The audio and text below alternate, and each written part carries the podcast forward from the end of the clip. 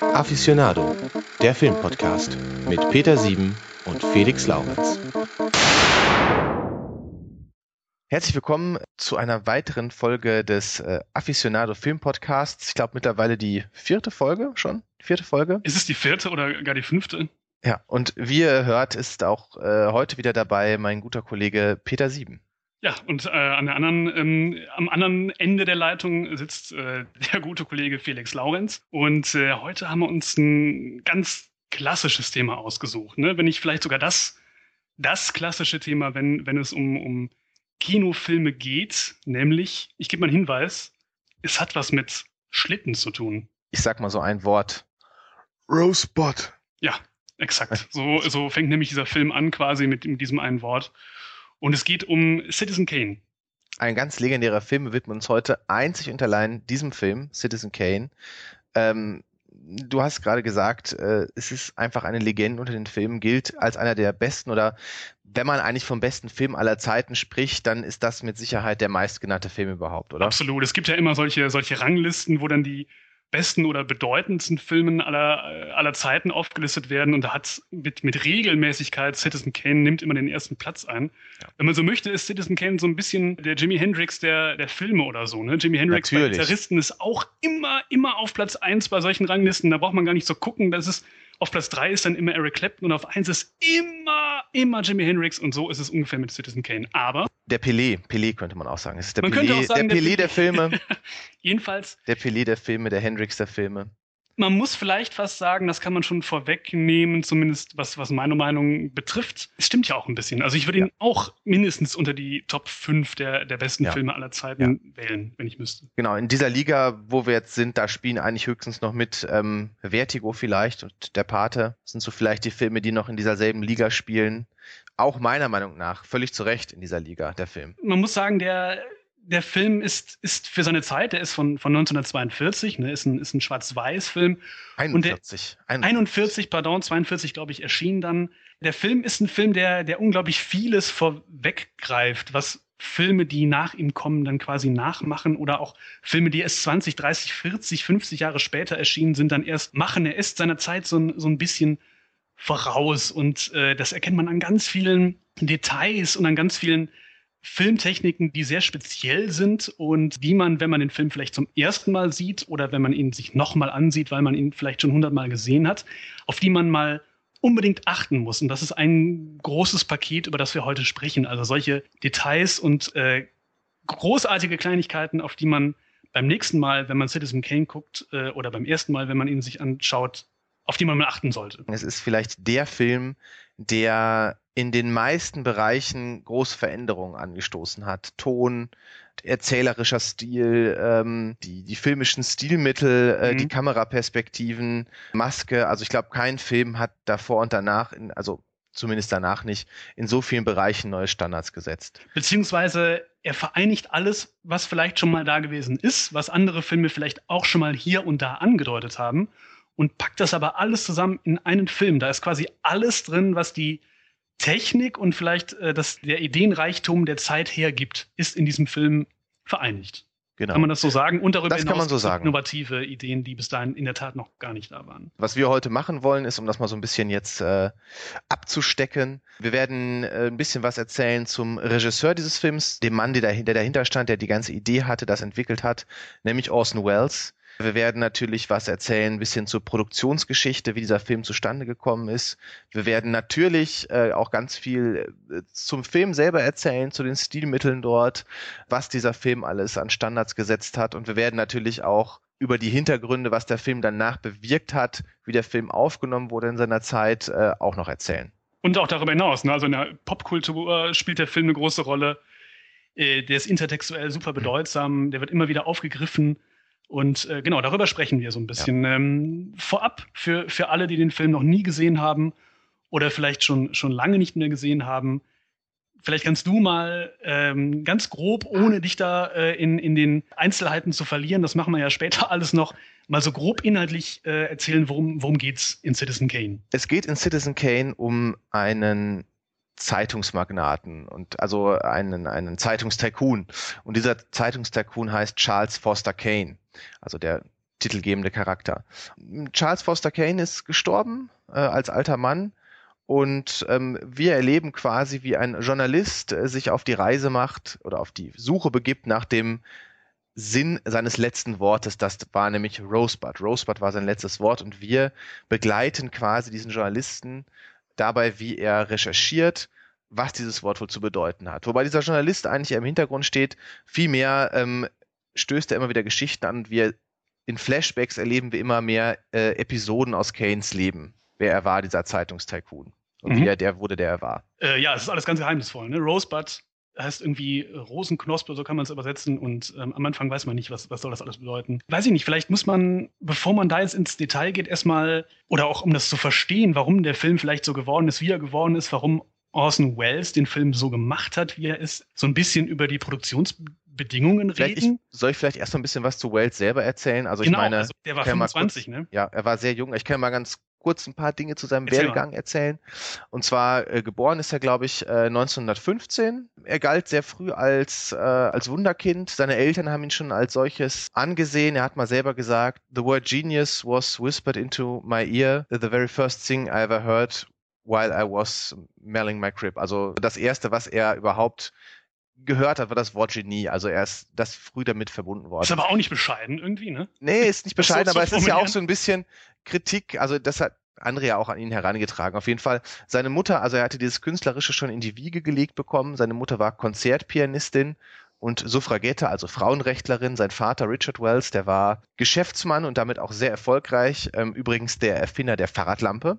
Uah, ja, was? Das Patent kann man heute noch einsehen. Der Vater okay. von Orson Welles war der Erfinder der Fahrradlampe, wie wir sie heute noch kennen. Und ähm, die Eltern von Orson Welles haben sich aber sehr früh getrennt. Da war er erst neun Jahre alt, ähm, Kind also noch.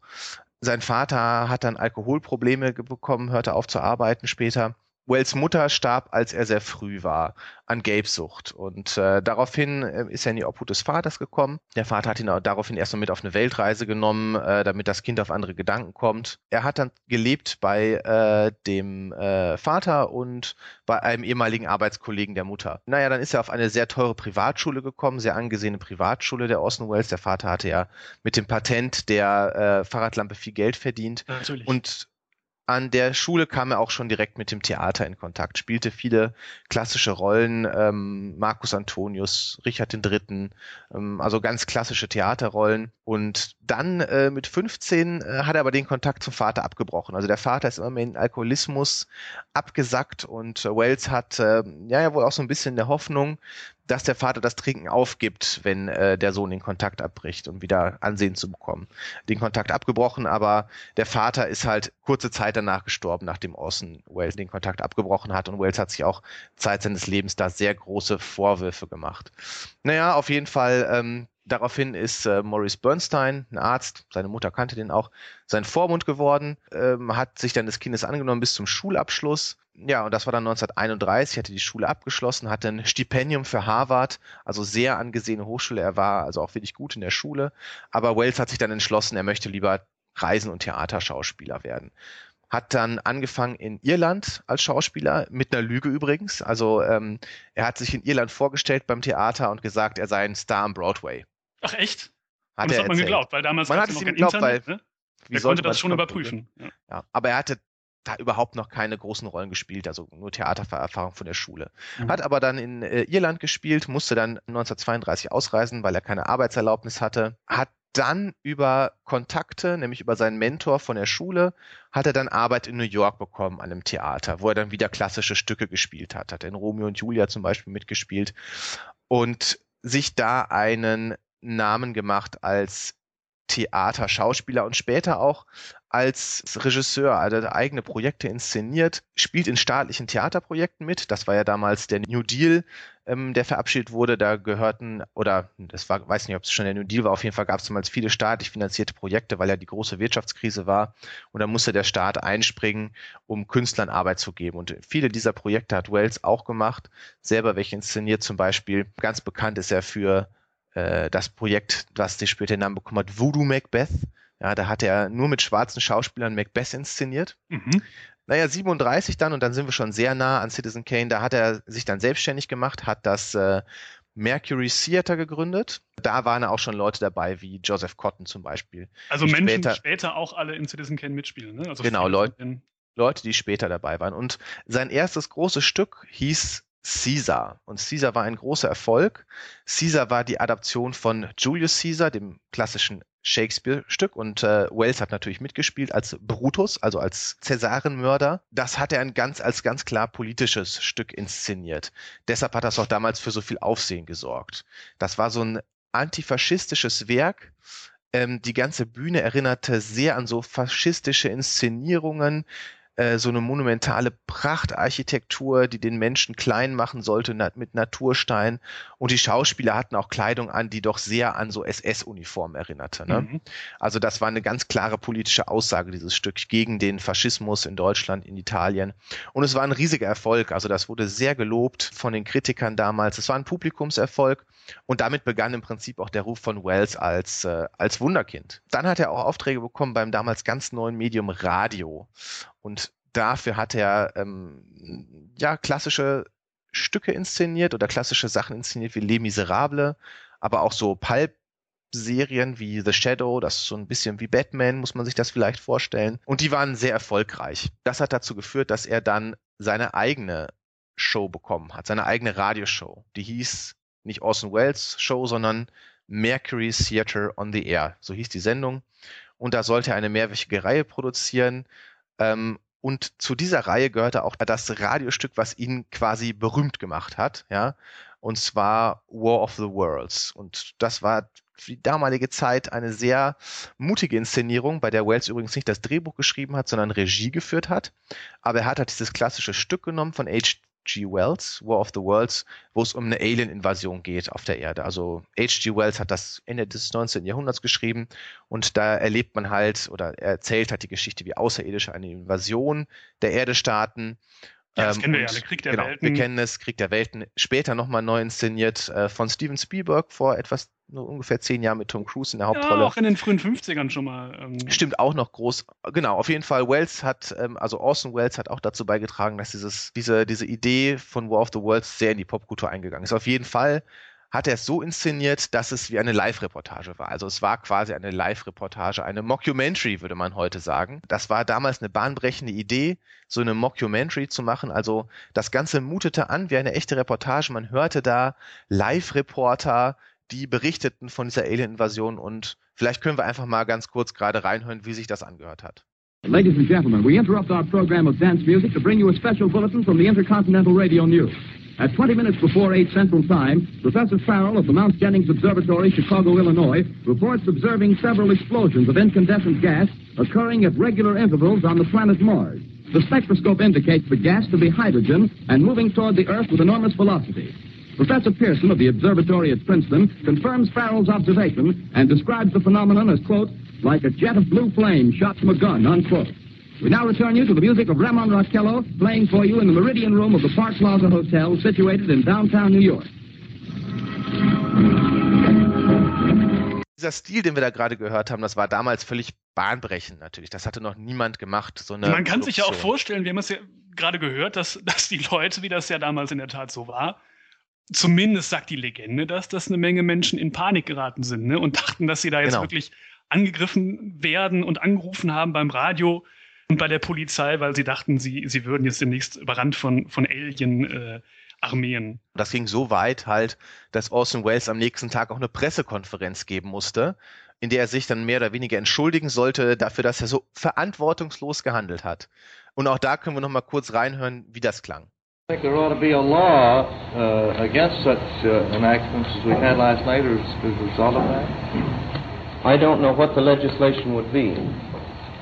I know that almost everybody in radio would do almost anything to avert the kind of thing that has happened, uh-huh. myself included, but I, I don't know what the legislation would be. We simply Radio is new and we are learning about the effect it has on people. Also es war wirklich ein, ein Politikum, was er damals damit angestoßen hat. Ähm, und es ging sogar so weit, dass vielleicht noch zum Schluss zu den Auswirkungen, dass sogar Adolf Hitler sich äh, äh, in einer Rede 1939 auf War of the Worlds bezogen hat.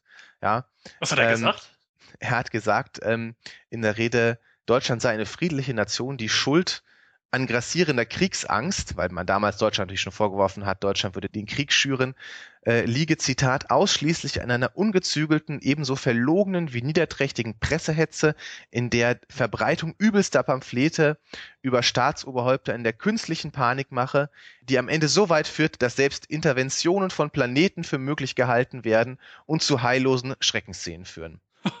Also Unfassbar. ganz klar auf äh, War of the Worlds bezogen. Auf jeden Fall mit dieser Inszenierung war Wells natürlich auf einmal ein ganz, ganz großer Star in den USA. Es gab Berichte über ihn, er war das Wunderkind auf einmal. Mhm. Und dann kommt das äh, Studio, Hollywood-Studio RKO auf ihn zu. Und RKO bietet Orson Welles einen Vertrag an. Und äh, naja, man, muss, man muss sagen, Orson Welles sollte so der letzte äh, Rettungsstrohhalm sein. Ne? Also RKO war, ja. war, relativ pleite oder ziemlich erfolglos. Ziemlich erfolglos, sagen wir es so.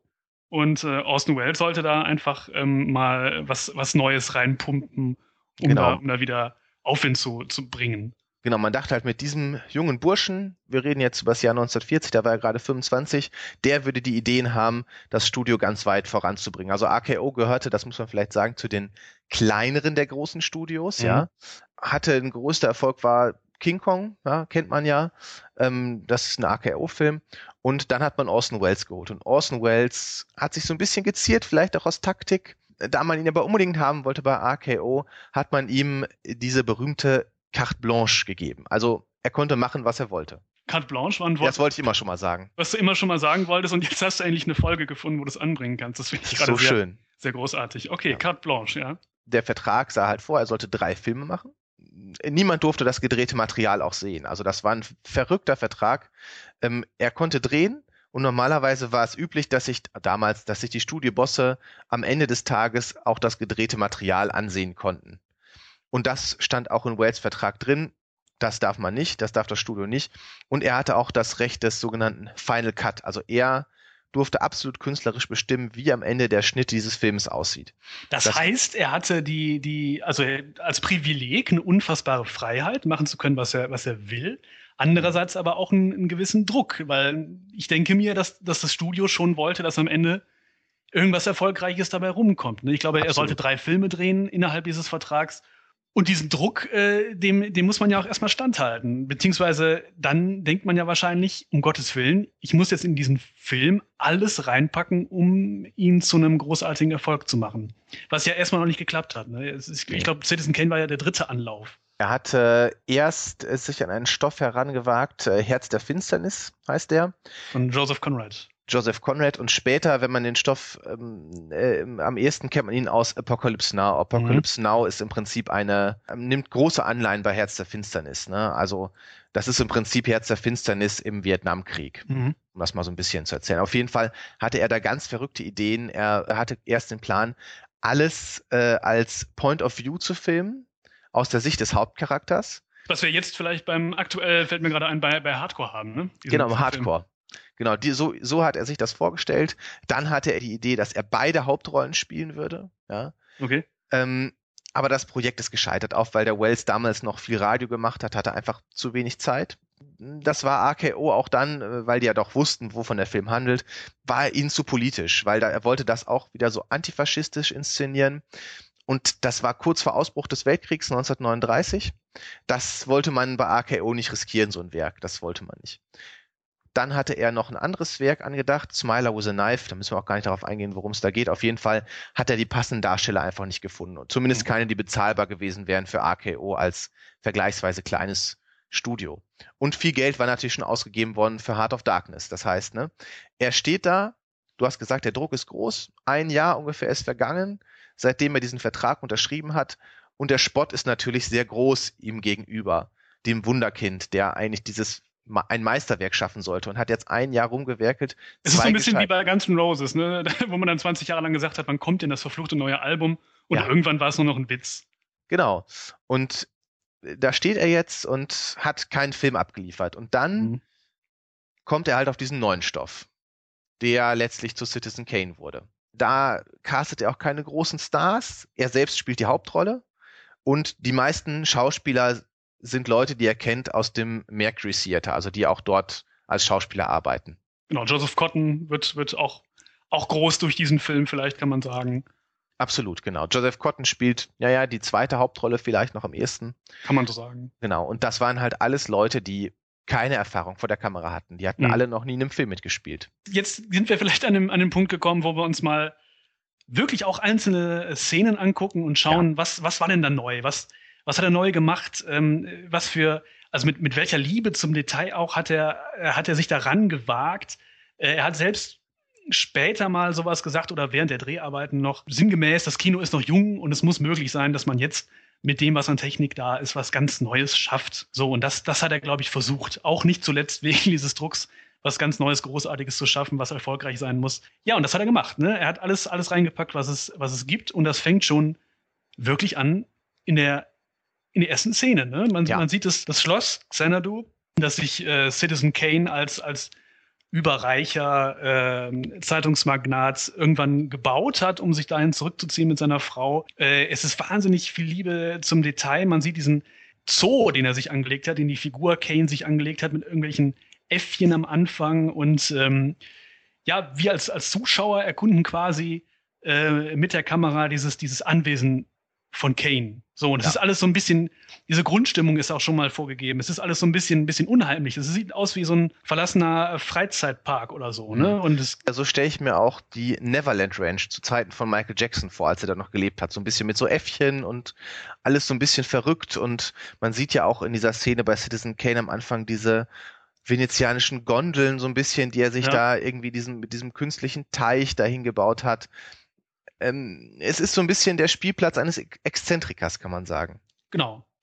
Ja, und dann äh, gibt's einen gibt's einen Schnitt.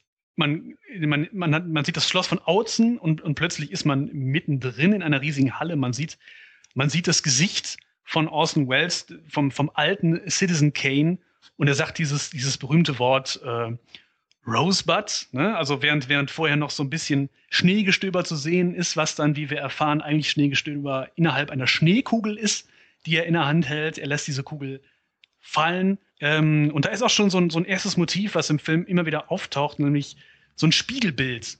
Äh, diese, diese Kugel fällt runter und die Kamera filmt durch die Kugel auf die Krankenschwester, die dann in den Raum eilt und die dann so verzerrt dargestellt ja. wird und die spiegelt sich in dieser Schneekugel und das sind schon so, schon direkt am Anfang so Bilder, die man so bis dahin im Kino noch nie gesehen hat. Das ist genau. schon so, Hitchcock hat sowas in der Art später mal gemacht. Ne? Das war mhm. aber dann irgendwie 12, 13, 14, 15, äh, 16 Jahre später und das hat man mhm. so bis dahin noch nie gesehen. Und es geht dann auch ähm, sehr fantastisch weiter für die damalige Zeit, sehr ungewöhnlich weiter. Denn was wir dann zu sehen bekommen nach dem Tod von Kane ist eine, ein Wochenschaubericht der wirklich ja. genau wirkt wie ein, wie ein Originalwochenschaubericht. Ne? Also das genau. ist, dann greift er dieses Mockumentary-Element wieder auf, was er bei Krieg der Welten schon gemacht hat. Wir sehen einen Nachrichtenbeitrag über die Person Charles Foster Kane, über sein Leben, äh, wer er war, ähm, ja, was er gemacht hat, erfahren wir im Nachrichtenstil über ihn, welche Zeitungen ihm gehören, äh, was es mit diesem Schloss Xanadu auf sich hat, und der Wells hat ja auch auf den sehr authentischen Look geachtet damals bei dieser äh, Wochenschau und hat extra ähm, im Nachhinein die Bänder davon beschädigen lassen, damit da mehr Bildfehler drauf sind. Stimmt. Weil das wohl damals üblich war. dass die wurden sehr oft abgespielt, diese Wochenschaubilder, und dann waren irgendwann natürlich Fehler auf den Negativen. Ich glaube, die haben das Negativ äh, über, über Sand und, und Stein so ge geschliffen irgendwie, ne? Damit das so, mhm. so aussieht wie, wie ein Original Wochenschau Film. Und ich, ich glaube, dass, dass damals einige Kinos sich beschwert haben, einige Kinobetreiber, über die äh, schlechte Qualität der Filme. Weil sie es ja. nicht verstanden haben, dass das bewusst so gemacht war. Und in dieser Mockumentary sind auch ganz tolle Ideen drin. Zum Beispiel hatte der Wells da die Idee, Kane zusammen mit Adolf Hitler in ein Bild zu montieren. Also es war natürlich ein Schauspieler und keine Montage, aber da sieht man ihn halt mit, ähm, mit Adolf Hitler zusammenstehen, weil in dieser Geschichte, in diesem Bericht sieht man halt, dass der Kane eine Europareise gemacht hat. Und dann kommt der Kane halt zurück und sagt, nein, es wird keinen Krieg geben. Und vorher sieht man halt, wie er mit Adolf Hitler geredet hat. Das sind mhm. ja auch ganz fantastische Ideen für die damalige Zeit, ja. Also so gut hat man das äh, vielleicht danach erst wieder bei, bei Forrest Gump gesehen, ne? Ja, Dass das genau. jemand in, historische, in historischen Szenen auf einmal äh, gezeigt wird. Das ist diese Idee, die im Prinzip äh, Orson Welles als erster hatte. Mhm das ist äh, natürlich sehr grandios. Ähm, man sieht auch so, ähm, wie die Journalisten ihn verfolgen und Statements von ihm haben wollen. Und ähm, das ist einfach eine sehr, sehr geniale Idee, gerade für die damalige Zeit. Gibt ja auch so eine Szene, wo, wo er quasi durch äh, den, den Zaun seines Anwesens hindurch gefilmt wird, wie sein, ja. sein Butler ihn, äh, also den, den alten Kane im Rollstuhl durch den, durch den Park äh, fährt. Äh, das ist also alles ganz pseudo dilettantisch gemacht und äh, als hätte ein, ein Paparazzo das irgendwie aufgenommen, um Bilder von, von äh, Kane zu haben. Und das hat er irgendwie auch mit einer Handkamera äh, gedreht und das wirkt alles sehr echt. Und ich meine, das Ding ist ja, er hätte es ja gar nicht so unglaublich echt wirken lassen müssen. Er hätte ja auch einfach so, also dieses Element war ja zu der damaligen Zeit für einen Unterhaltungsfilm oder so wäre ja gar nicht nötig gewesen und er hat es ja. eben trotzdem gemacht. Es ist ein ganz neues Stilelement um jetzt mal ein bisschen bei der Handlung des Films zu bleiben, dann erfahren wir halt, dass äh, dieser Bericht eigentlich noch gar nicht fertig ist. Genau, war eine Testvorführung vor Journalisten. Und man ist sich irgendwie einig, dass diesem Bericht was fehlt. Ja, das, da ist nichts Neues drin, das weiß man alles schon. Dieser Kane ist halt eine unglaublich berühmte Person und man möchte noch was Besonderes diesem Film hinzufügen. Was macht man? Der, weiß ich nicht, der Chefredakteur oder so ähm, sagt seinem, seinem Reporter, Junge, äh, geh da mal hin, äh, schau mal. Und damals hatte man ja offenbar noch sehr viel Geld in, in den Medien und äh, reis mal so durch die Gegend, reis mal die ganze Ostküste entlang und versuch mal rauszufinden, was war äh, oder, oder was bedeutet dieses berühmte letzte Wort, von dem wusste man wohl, dass er es gesagt hat, Rosebud. Was bedeutet das und was sagt das über den Menschen Kane eigentlich aus? Also, dass man gar nicht so sehr dessen Biografie erzählt, sondern einfach fragt, was steckt da eigentlich oder was steckte da eigentlich für ein, für ein Mensch hinter. Das ist also die Aufgabe des, des Reporters, der dann quasi zum, zum Protagonisten eben nicht wird, weil er fast immer nur von hinten gezeigt wird und nie von vorne. Er spielt fast gar keine Rolle und der dann quasi auf, auf Recherchereise geht, um das rauszufinden. Und dass er, dass er nie von, von vorne gezeigt wird, ist auch ganz interessant. Also hm, quasi wird der Zuschauer so ein bisschen zum Reporter. Ne? Also macht so mit bei, bei, diesem, bei dieser Recherche und versucht selber rauszufinden, ähm, genau was bedeutet das Wort Rosebud? Der Reporter ist ja letztlich nur so ein Werkzeug, was genau. der Wells einsetzt für den Film. Der, der, ist halt da und der bringt die Handlung voran, aber er nimmt überhaupt nicht an der Handlung teil. Also wir haben eine, als Zuschauer eine extrem große Distanz zu diesem Reporter, den wir nie in der, in der Nahaufnahme sehen. Wenn sein Gesicht überhaupt zu sehen ist, dann in so einer halbtotalen oder totalen, sehr weit weg. Mhm. Und sonst sehen wir ihn oft von hinten. Man genau, sieht nur seine Nase, mit, Hut. Genau. Läuft er da rum, ganz genau. Wie geht's weiter? Er, er hat dann, also was man, was man jetzt schon sagen kann, ähm, die Geschichte von, von Kane wird dann aus der Perspektive von mehreren Personen erzählt, immer wieder. Äh, das heißt, wir erfahren immer ähm, andere Details oder andere Seiten von Kane und äh, erstmal fährt er zu einer Bank. Genau, er fährt zu einer Bank und ähm, dort äh, trifft er keine Person, glaube ich. Ja? Sondern ähm, er äh, sichtet Memoiren, und zwar die Memoiren von Charles Foster Keynes Vormund. Genau, das ist ein Ziehvater.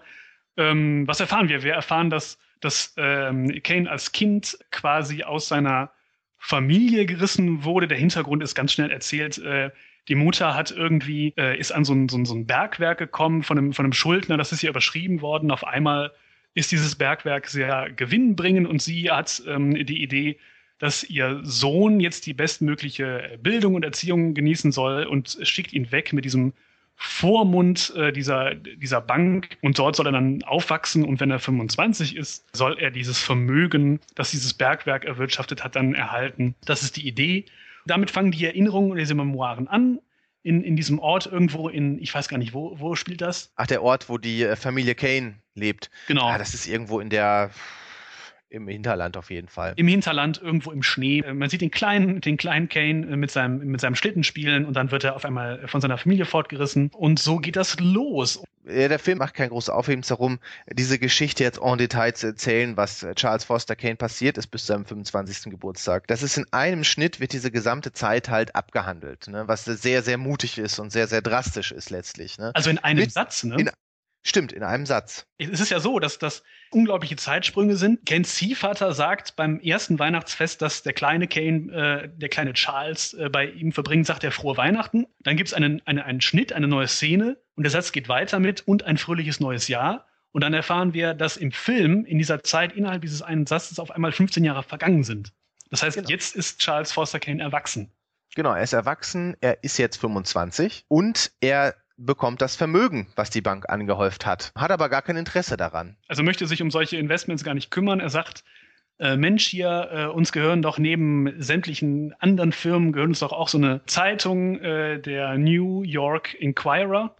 Und äh, ich möchte gern Chefredakteur sein. Es könnte mir Spaß machen, so eine, so eine Zeitung zu, zu führen. Genau. Und äh, sehr zu, zum Unmut seines, seines äh, Ziehvaters. Ja, und dann äh, haben wir hier wieder ein ganz neues Stilmittel in diesem Film, denn es ist so, dass, dass Kane diese tatsächlich dann äh, Chefredakteur dieser, dieser Zeitung wird und äh, alles ein bisschen anders macht als äh, sein, sein Vorgänger.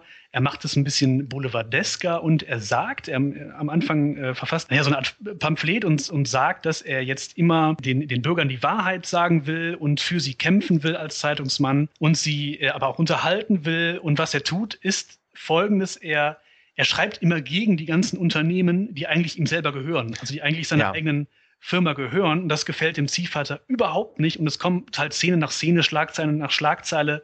Und der Ziehvater ärgert sich jedes Mal und äh, guckt immer wie so ein bedröppelter Dackel in Richtung Zuschauer. Das heißt, er durchbricht die, die vierte Wand. Und das hatten wir vorher in einem seriösen Film, der keine Komödie war, noch nie. Also das passt auch erstmal überhaupt nicht in den Film. Da muss man sich auch dran gewöhnen, dass auf einmal da jemand äh, in Richtung Zuschauer schaut. Das ist halt auch interessant, dieser, dieser Charakter des Kane ja inszeniert, dem Geld eigentlich zu diesem Zeitpunkt nichts bedeutet. Er will halt ne, seinen Spaß mit dieser Zeitung haben und er hat diese Ideale, er will immer die Wahrheit sagen und da ist es ihm auch egal, wenn er damit Firmen niederschreibt, an denen er selber große Beteiligung hält. Das ist ihm sehr bewusst welche Beteiligung er hält, wie viele, äh, wie stark die Beteiligung ist, aber er, ähm, er schreibt trotzdem dagegen, weil er diese Zeitung voranbringen will halt. Man muss auch an der Stelle schon Orson Welles schauspielerische Künste einfach mal hervorheben. Also es ist eigentlich ein, ein Unding, dass der Mann keinen kein Oscar bekommen hat. Gerade der junge Kane am Anfang äh, der strotzt wirklich nur so vor Energie und Tatendrang. Man nimmt ihm das einfach ab und äh, auch die Maske ist da sehr wichtig. Ne? Das ist ähm, auch gerade für die Zeit spektakulär gelöst. Also ich glaube, das macht man heute auch nicht wesentlich besser. Der junge Kane ist, ist so ähm, geschminkt und ausgeleuchtet, dass er noch jünger wirkt, als der Schauspieler eigentlich ist. Also er wirkt wirklich sehr, sehr jung und, und voller Lebensenergie, wohingegen der immer älter werdende Kane auch entsprechend alt wirkt. Also später, wenn er dann der alte, dicke Mann ist. In den Bewegungen auch. In den Bewegungen, in der, in der Statur, das ist unglaublich gut gemacht. Also ja. äh, man, man, man kann sich gar nicht vorstellen, dass es wirklich derselbe Schauspieler ist, der das, der das macht. Wahnsinnig gut. Zum jungen Kane muss man auch sagen, Wells hat ja selber später gesagt, dass er in diesen Szenen, wo den jungen Kane spielt, zwar selber sehr jung war, war ja 25, also auch so alt wie der Kane zu dem Zeitpunkt ungefähr, aber er hat gesagt, dort musste man so jung aussehen, wie niemand aussehen kann. Ja? Also er hat äh, dann auch äh, gesagt, dass man auch mit Fischhaut, ja, seine Haut präpariert hat, dass sie noch glatter aussieht, dass genau. noch jünger als man selbst mit 25 aussieht. Es ist so, eine ganz, so ein ganz glattes Gesicht ohne Falten. Es ist, es ist irgendwie gut gemacht, wohingegen er für den alten Kane mit diesem Doppelkinn und dem, und ja. dem Schnurrbart, da musste er sechs Stunden auch für in der Maske sitzen und diesem, diesem äh, verschwindenden, sich nach hinten bewegenden Haaransatz. Sehr, sehr gut gemacht. Wir erfahren dann weiter auch von anderen Personen etwas aus Kanes Leben. Wir erfahren etwas von äh, seiner Ex-Frau, ehemalige Gefährten von ihm, die mit ihm die Zeitung gemacht haben ähm, erzählen etwas und ähm, darüber erfahren wir immer mehr über das Leben dieses Charles Foster Kane. Die Rückblenden sind so quasi, die sind relativ chronologisch aufgebaut, ja. Also manchmal werden Dinge doppelt erzählt, aber es ist doch im Prinzip sehr fortschreitend im Leben des Charles Foster Kane, kann man sagen. Aber so viele Rückblenden hintereinander ähm, hat man in dem Film bis dahin auch so noch nicht gesehen. Ne? Das ist schon, schon relativ ungewöhnlich und äh, auch was du gerade sagtest, dass sich manche Szenen doppeln, das ist ja auch mutig, das zu machen, weil es kann ja auch sein, dass der Zuschauer sich bei sowas langweilt. Es gibt eine Szene, die äh, im Theater spielt äh, oder in der Oper spielt, in der seine zweite Frau, Susan Alexander, halt eine, eine Opernpremiere hat. Sie soll Sängerin werden. Diese Szene wird einmal aus der Perspektive, glaube ich, von seinem Kumpel und Mitzeitungsmacher Leland gezeigt und einmal aus der Perspektive von der Opernsängerin Susan Alexander selber. Und es ist die identische Szene. Vielleicht noch ein paar Sachen zu dem Kane selber, ohne jetzt zu viel zu spoilern. Er ist halt, du hast es ja vorhin gesagt, er übernimmt diese Zeitung, ja. Er ist Chefredakteur und er hat natürlich ganz große Ambitionen. Als er die Zeitung übernimmt, hat die eine relativ kleine Auflage von 26.000. Er will halt ganz groß raus. Er will an die Spitze kommen natürlich. Äh, Wales spielt auch diesen jungen Kane unglaublich fantastisch. Der ist unglaublich energiegeladen. Ähm, er hat eine Agilität, das ist äh, großartig gemacht. Aber er macht es natürlich sehr boulevardesk. Also er macht ein Boulevardblatt mit knalligen Schlagzeilen, ähm, was diesem alten, seriösen Chefredakteur auch gar nicht gefällt, der dann auch geht später. Er will einfach an die Spitze mit reißerischen Geschichten, äh, mit aufmerksamkeitshaschenden Geschichten. Und das gelingt ihm auch, denn auch hier erleben wir eine Umblende, also in einem Schnitt erleben wir quasi, wie er die Auflage von 26.000 auf 600.000 steigert und auf einmal die Nummer eins ist im New Yorker Zeitungsmarkt. Das ja, hat er halt geschafft. Das macht er auch mit dem Coup, ne? Also ähm, er, irgendwer sagt, äh, hier, dein Konkurrenzblatt hat ja auch die besten äh, Journalisten des, des, Landes versammelt. Und man sieht halt auf einem Foto, wie die, wie die da alle äh, nebeneinander sitzen. Und dann kommt eine Blende aus dem Foto heraus und man sieht, wie die auf einmal in der Redaktion seiner eigenen Zeitung sitzen, weil er hat die innerhalb von ein paar Jahren einfach alle gekauft. Und äh, plötzlich arbeiten die alle für ihn. Das ist genau. auch ein, ein, super Stilmittel und äh, auch wieder auch wieder so ein Zeitsprung. Der innerhalb des Films sind sechs Jahre passiert und es ist nur ein Schnitt. Auch da äh, an dieser Stelle des Films erlebt man halt auch, wie schön der oder wie interessant der Wells mit Hollywood-Konventionen bricht. Weil als da diese Zeitung diese Rekordauflage hat und er diese super Journalisten hat, diese Star-Journalisten hat, gibt es dazu eine Feier. Und es gibt eine Show-Einlage, wo ein paar Mädchen tanzen. Das war ja damals in Hollywood sehr üblich, also in dieser goldenen Ära, bis in die 50er Jahre hinein, dass man einfach zur Unterhaltung des Publikums zwischendrin so eine Gesangseinlage hatte, ja, ja. wo dann gesungen wurde und das stand dann aber auch im Mittelpunkt. Und da auch kommt auch diese Show-Einlage, die eigentlich sehr üblich ist. Wir sehen diese Mädchen, die da tanzen, zusammen in. Und Kane fängt auch plötzlich an, selber, selber mitzutanzen und man denkt schon, ach, jetzt kommt wieder so eine alberne äh, Varieté-Szene, ja. wie in allen anderen Filmen dieser Zeit. Dann bricht er aber damit, indem auf einmal dieses, diese Show-Einlage zum Hintergrund wird. Ja, wir sehen, wie sich der Leland und Bernstein, also seine beiden Mitstreiter, unterhalten im Vordergrund und im Hintergrund passiert einfach. Der Tanz Großaufnahme. Ne? Man sieht das Gesicht von Leland auf einmal in einer riesigen Großaufnahme, weil es auf einmal viel wichtiger ist als der ganze Quatsch im Hintergrund. Diese Show-Einlage wird auf einmal nur zur Staffage dieses ja. Gesprächs äh, zwischen Leland und Bernstein. Das ist halt wirklich sehr interessant gemacht, wie auch da gebrochen hat. Übrigens, äh, eigentlich sollte diese Szene das vielleicht ganz, äh, ganz witzig in einem Puff spielen, ja, in einem okay. Rot, Rotlichtmilieu. Oh Gott, ja. Das stand so im Drehbuch, aber das wurde wohl von einer, ich sag mal, Zensurbehörde oder so nicht nicht so gern gesehen und ähm, Wells musste das dann rausschreiben und dann spielt diese, diese Tanzszene mit diesen Tanzmädchen oder was ähm, dann in der Redaktion. Wells hat später mal gesagt, dass er das äh, bewusst gemacht hat, um halt quasi die äh, Zensurstelle von ganz anderen Szenen, die vielleicht politisch heikel gewesen wären, abzulenken. Ganz witziger Ach, das ist ja Zug interessant. Eigentlich. Ja, wirklich, das ist interessant. Ne? In dieser Szene sieht man noch eine andere Sache, die ganz interessant ist, nämlich ein filmisches Stilmittel, für das der Film auch bekannt ist, nämlich diese Tiefenschärfe. Mhm. Normalerweise, damals zu der Zeit, konnte man nur filmen mit der Schärfe im Vordergrund oder im Hintergrund halt. Meistens hatte man die Schärfe dann auf den Vordergrund gelegt. Das heißt, dass der Rest unscharf ist, ne? Der Rest war unscharf, mhm. genau. Und Wales hat es halt geschafft, die haben, äh, er und sein Kameramann, äh, Greg Toland, die haben halt eine extreme Weitwinkelkamera genommen. Und die konnte halt auch im Hintergrund Schärfe darstellen. Das hat natürlich den Effekt, dass, da muss man mal drauf achten während des Films, dass eine Distanz, die unglaublich groß aussieht, in drei Schritten zurückgelegt wird, ja, mhm. weil es ein Weitwinkel ist und natürlich der Raum größer erscheint, als er wirklich ist. Aber dadurch äh, schafft er es halt, der Wells mit diesem Weitwinkel, mit dieser Tiefenschärfe, zwei Erzählebenen zu schaffen. Eine im Vordergrund und eine weitere Erzählebene im Hintergrund. Und das war damals auch sehr, sehr neu. Das hatte damals noch niemand gewagt oder sich getraut, so zwei Erzählebenen in einem Bild zu schaffen. Das hat ja auch ein bisschen was, was Theaterhaftes, ne? Dass man, ja. als wenn man auf eine Bühne schaut, wo man ja auch dann in der Regel alles relativ scharf sieht als Mensch, dass das auf einmal irgendwie so eine Mischung aus Film und Theater ist. Und das Fantastische ist ja auch daran, ähm, das, das haben wir noch gar nicht, glaube ich, ausreichend gewürdigt. Der Wells hatte ja überhaupt keine Ahnung von Filmen vorher. Der hatte vorher nie einen Film gemacht. Ja. Wo hat er das überhaupt hergehabt? Also das frage ich, das frage ich mich. Also warum vielleicht ist es manchmal gut sogar, wenn man, wenn man von Dingen keine Ahnung hat, weil man dann einfach äh, ganz verrückte Sachen ausprobiert. Oder? Ja, also er hat ja auch immer sehr seinen Kameramann gelobt. Ähm, also er hatte auch einen sehr guten Kameramann, Greg ja. Toland. Und der Toland war wohl auch bereit dazu, das hat der Wells immer gesagt, Risiken einzugehen. Der war bereit dazu, was Neues zu machen. Der wollte auch nicht an, an so Konventionen festhalten, sondern hatte auch Interesse daran, was Neues, was anderes zu machen. Und das passte dann offenbar bei den beiden zusammen, dass die es geschafft haben, so einen neuen visuellen Stil sich für diesen Film zu überlegen überlegen. Offenbar. Also das manchmal ist es gut, wenn man, wenn man gar nicht so ein Profi ist, sondern einfach einfach mal macht. also Wells selber hat ja gesagt, dass Toland, also der Kameramann, ihm gesagt hätte, es gebe nichts über Kameraführung, was er ihm nicht in einem halben Tag beibringen könne. okay, da macht aber einer seinen eigenen Beruf auch ein bisschen nieder, oder? Das stimmt natürlich, das sollte man nicht sagen. Nee. Wells hat das offenbar sich zu Herzen genommen und hat es ja, bei ihm hat es offenbar funktioniert. Wenn man ein ja. Genie namens Orson Welles. Ich wollte gerade sagen, wenn man natürlich ein Genius ist, dann, ähm, ja. dann läuft das schon. Genau, zurück äh, aber zur Handlung wieder. Kane ist quasi jetzt auf seinem Höhepunkt angekommen. Er ist ein erfolgreicher Zeitungsunternehmer. Seine Zeitung hat die höchste Auflage. Er ist ein angesehener Mann.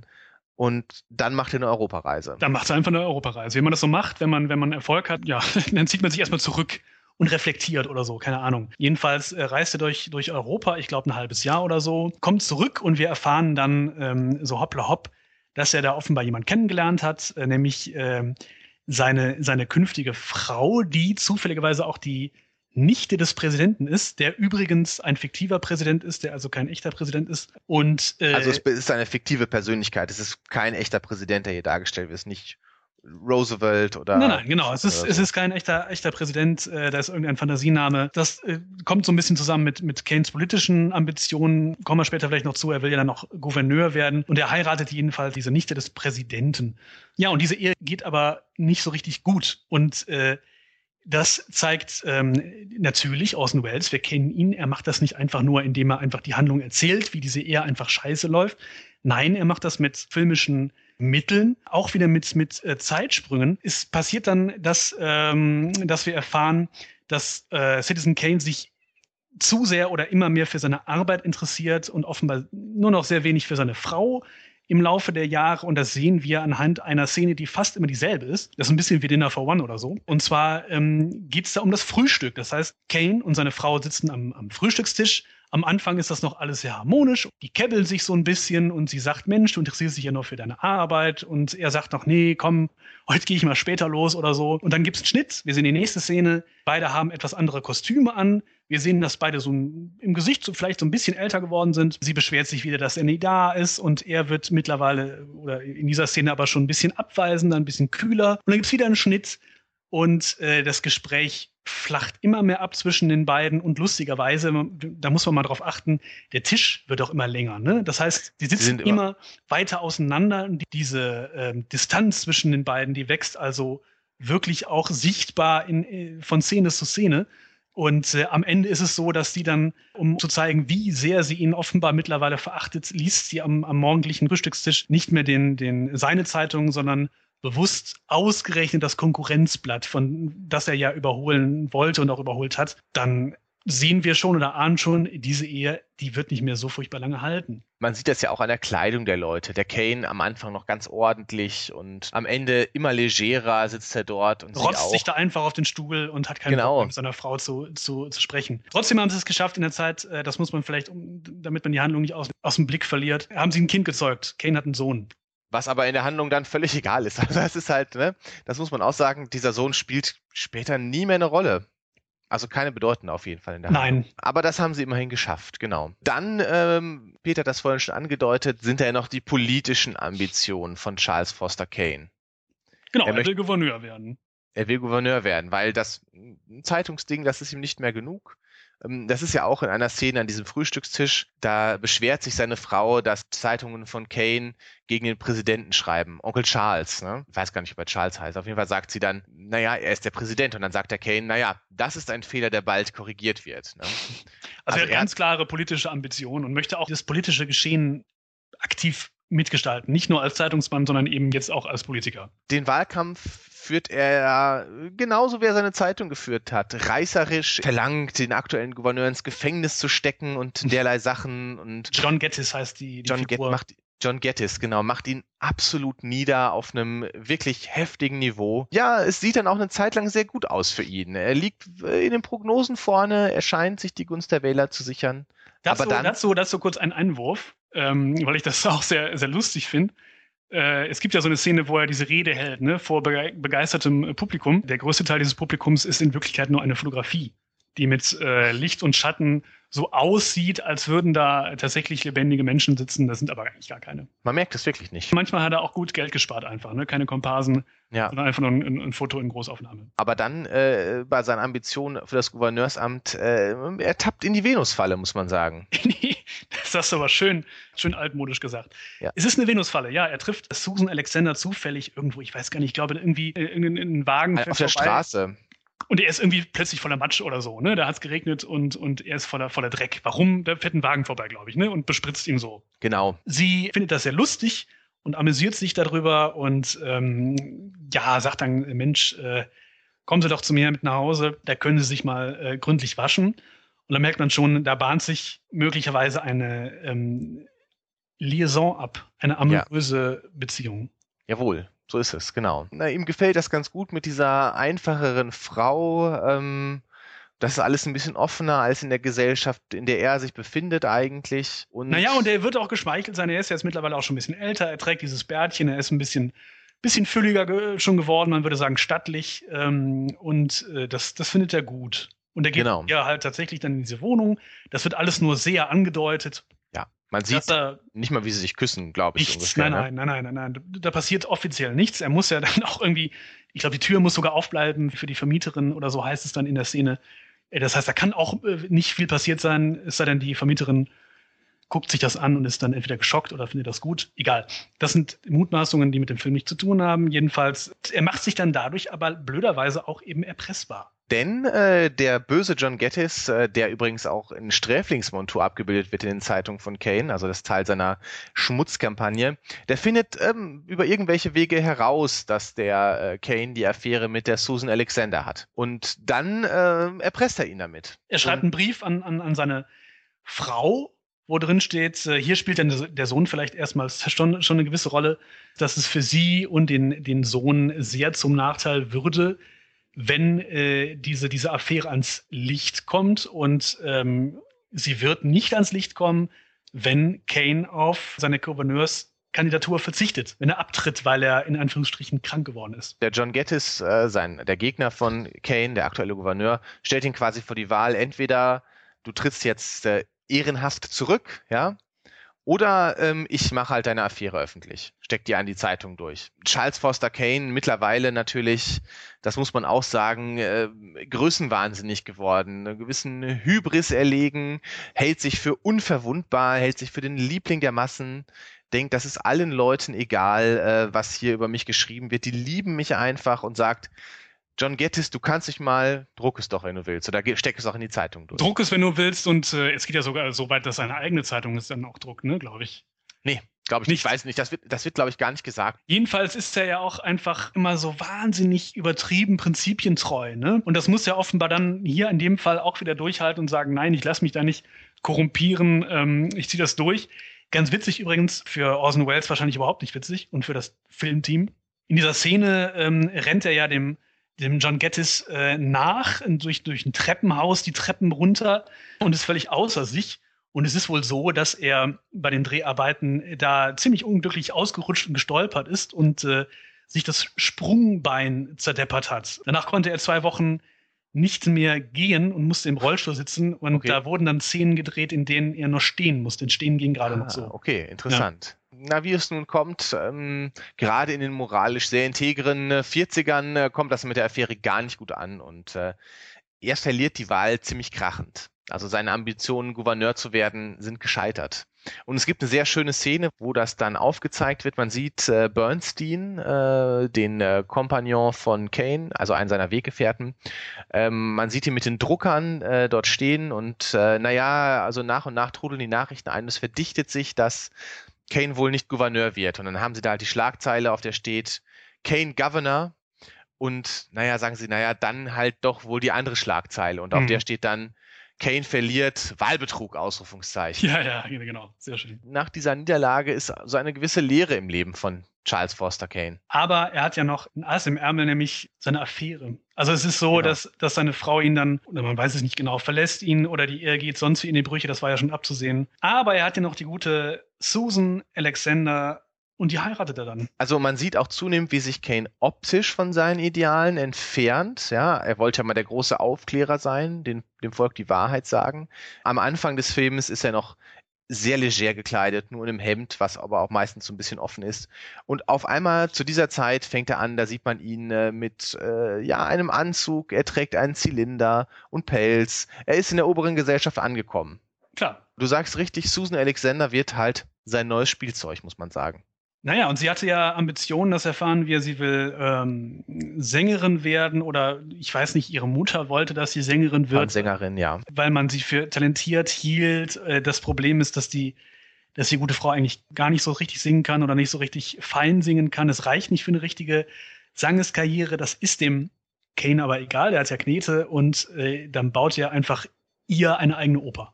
Genau, er will ihr halt die Karriere kaufen. Also er stellt einen teuren Gesangslehrer ein, ähm, das hat auch was fast slapstickhaftes, wie dieser klischeehaft italienisch inszenierte Natürlich. Gesangslehrer. Natürlich ist er Italiener. Natürlich ist er Italiener, dieser klischeehaft inszenierte Italiener, der Susan Alexander dann versucht, das Singen beizubringen.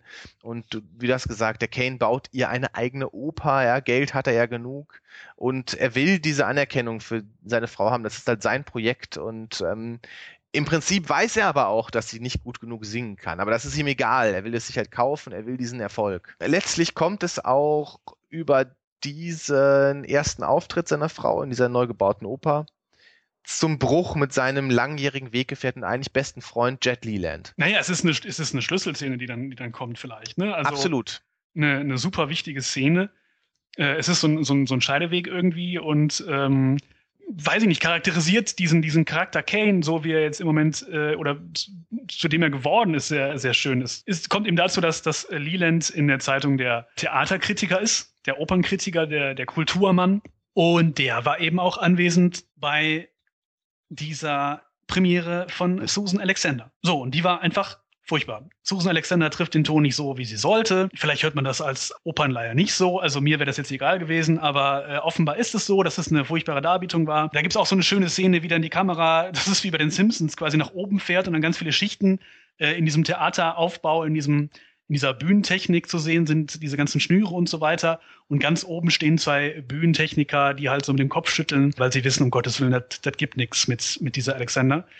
Ja, und ähm, Leland soll eben diese, diese Kritik schreiben und äh, er schreibt einen Verriss. Man sieht ihn an, an der Schreibmaschine sitzen Nehmen Mit einer eine, Flasche Whisky. es ist natürlich eine Flasche Whisky. Er ist offenbar völlig besoffen und. Er ist Alkoholiker geworden mittlerweile. Er ist Alkoholiker geworden und ist eingeschlafen über der Schreibmaschine und hat nur angefangen, diese Kritik zu schreiben, die offenbar ein Verriss werden sollte. Ja, und ähm, Kane reißt das Blatt aus der Maschine und schreibt diese Kritik selbst zu Ende.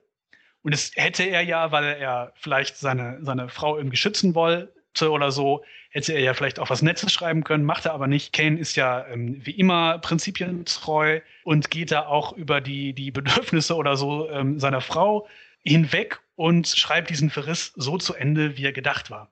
Genau, er schreibt den Verriss zu Ende, aber danach gibt es nochmal dieses Zusammentreffen mit Jet Leland, seinem langjährigen Freund, der völlig betrunken ist, der gerade wieder aufgewacht ist und eigentlich seine Kritik zu Ende schreiben wollte sein Verriss. Und da treffen sich die beiden Männer ein letztes Mal. Und ähm, dann kommt es zum endgültigen Bruch zwischen den beiden, die sich schon etwas entfremdet haben über Keynes ähm, Gouverneurenkandidatur.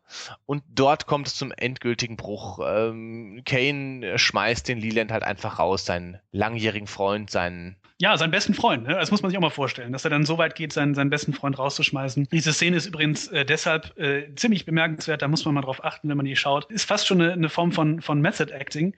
Und zwar ist ähm, der Schauspieler Joseph Cotton tatsächlich besoffen. Ne? Der hat äh, tatsächlich äh, die ganze Nacht äh, getrunken, ist wach geblieben, um diese Szene so realistisch wie möglich äh, zu spielen. Und ähm, wir können da auch gleich mal kurz mal rein in diesen, diesen Ausschnitt wenigstens. Ja, das hören wir uns ähm, auf jeden Fall an. Er versucht das Wort, ähm, was, was will er eigentlich sagen? Critic, Criticism. Criticism. Criticism oder so. Criticism. Genau. Und er, er sagt immer Crimitism und ihm fällt auf, dass er sich die ganze Zeit verspricht. Er sagt Crimitism, uh, I'm drunk. Und ähm, Austin Wells lacht sich auch so kaputt. Das war so nicht geplant. Aber sie lassen die Szene drin, weil sie einfach super authentisch wirkt. Wir hören einmal kurz rein. Well, you said yourself you were looking for someone to do dramatic criticism. Uh, criticism. I am drunk. Sehr schöne Szene. Genau, da hört man es einfach, man hört auch das amüsierte Lachen. Äh, wenn man sich anguckt, sieht man auch, äh, dass das so nicht gedacht war.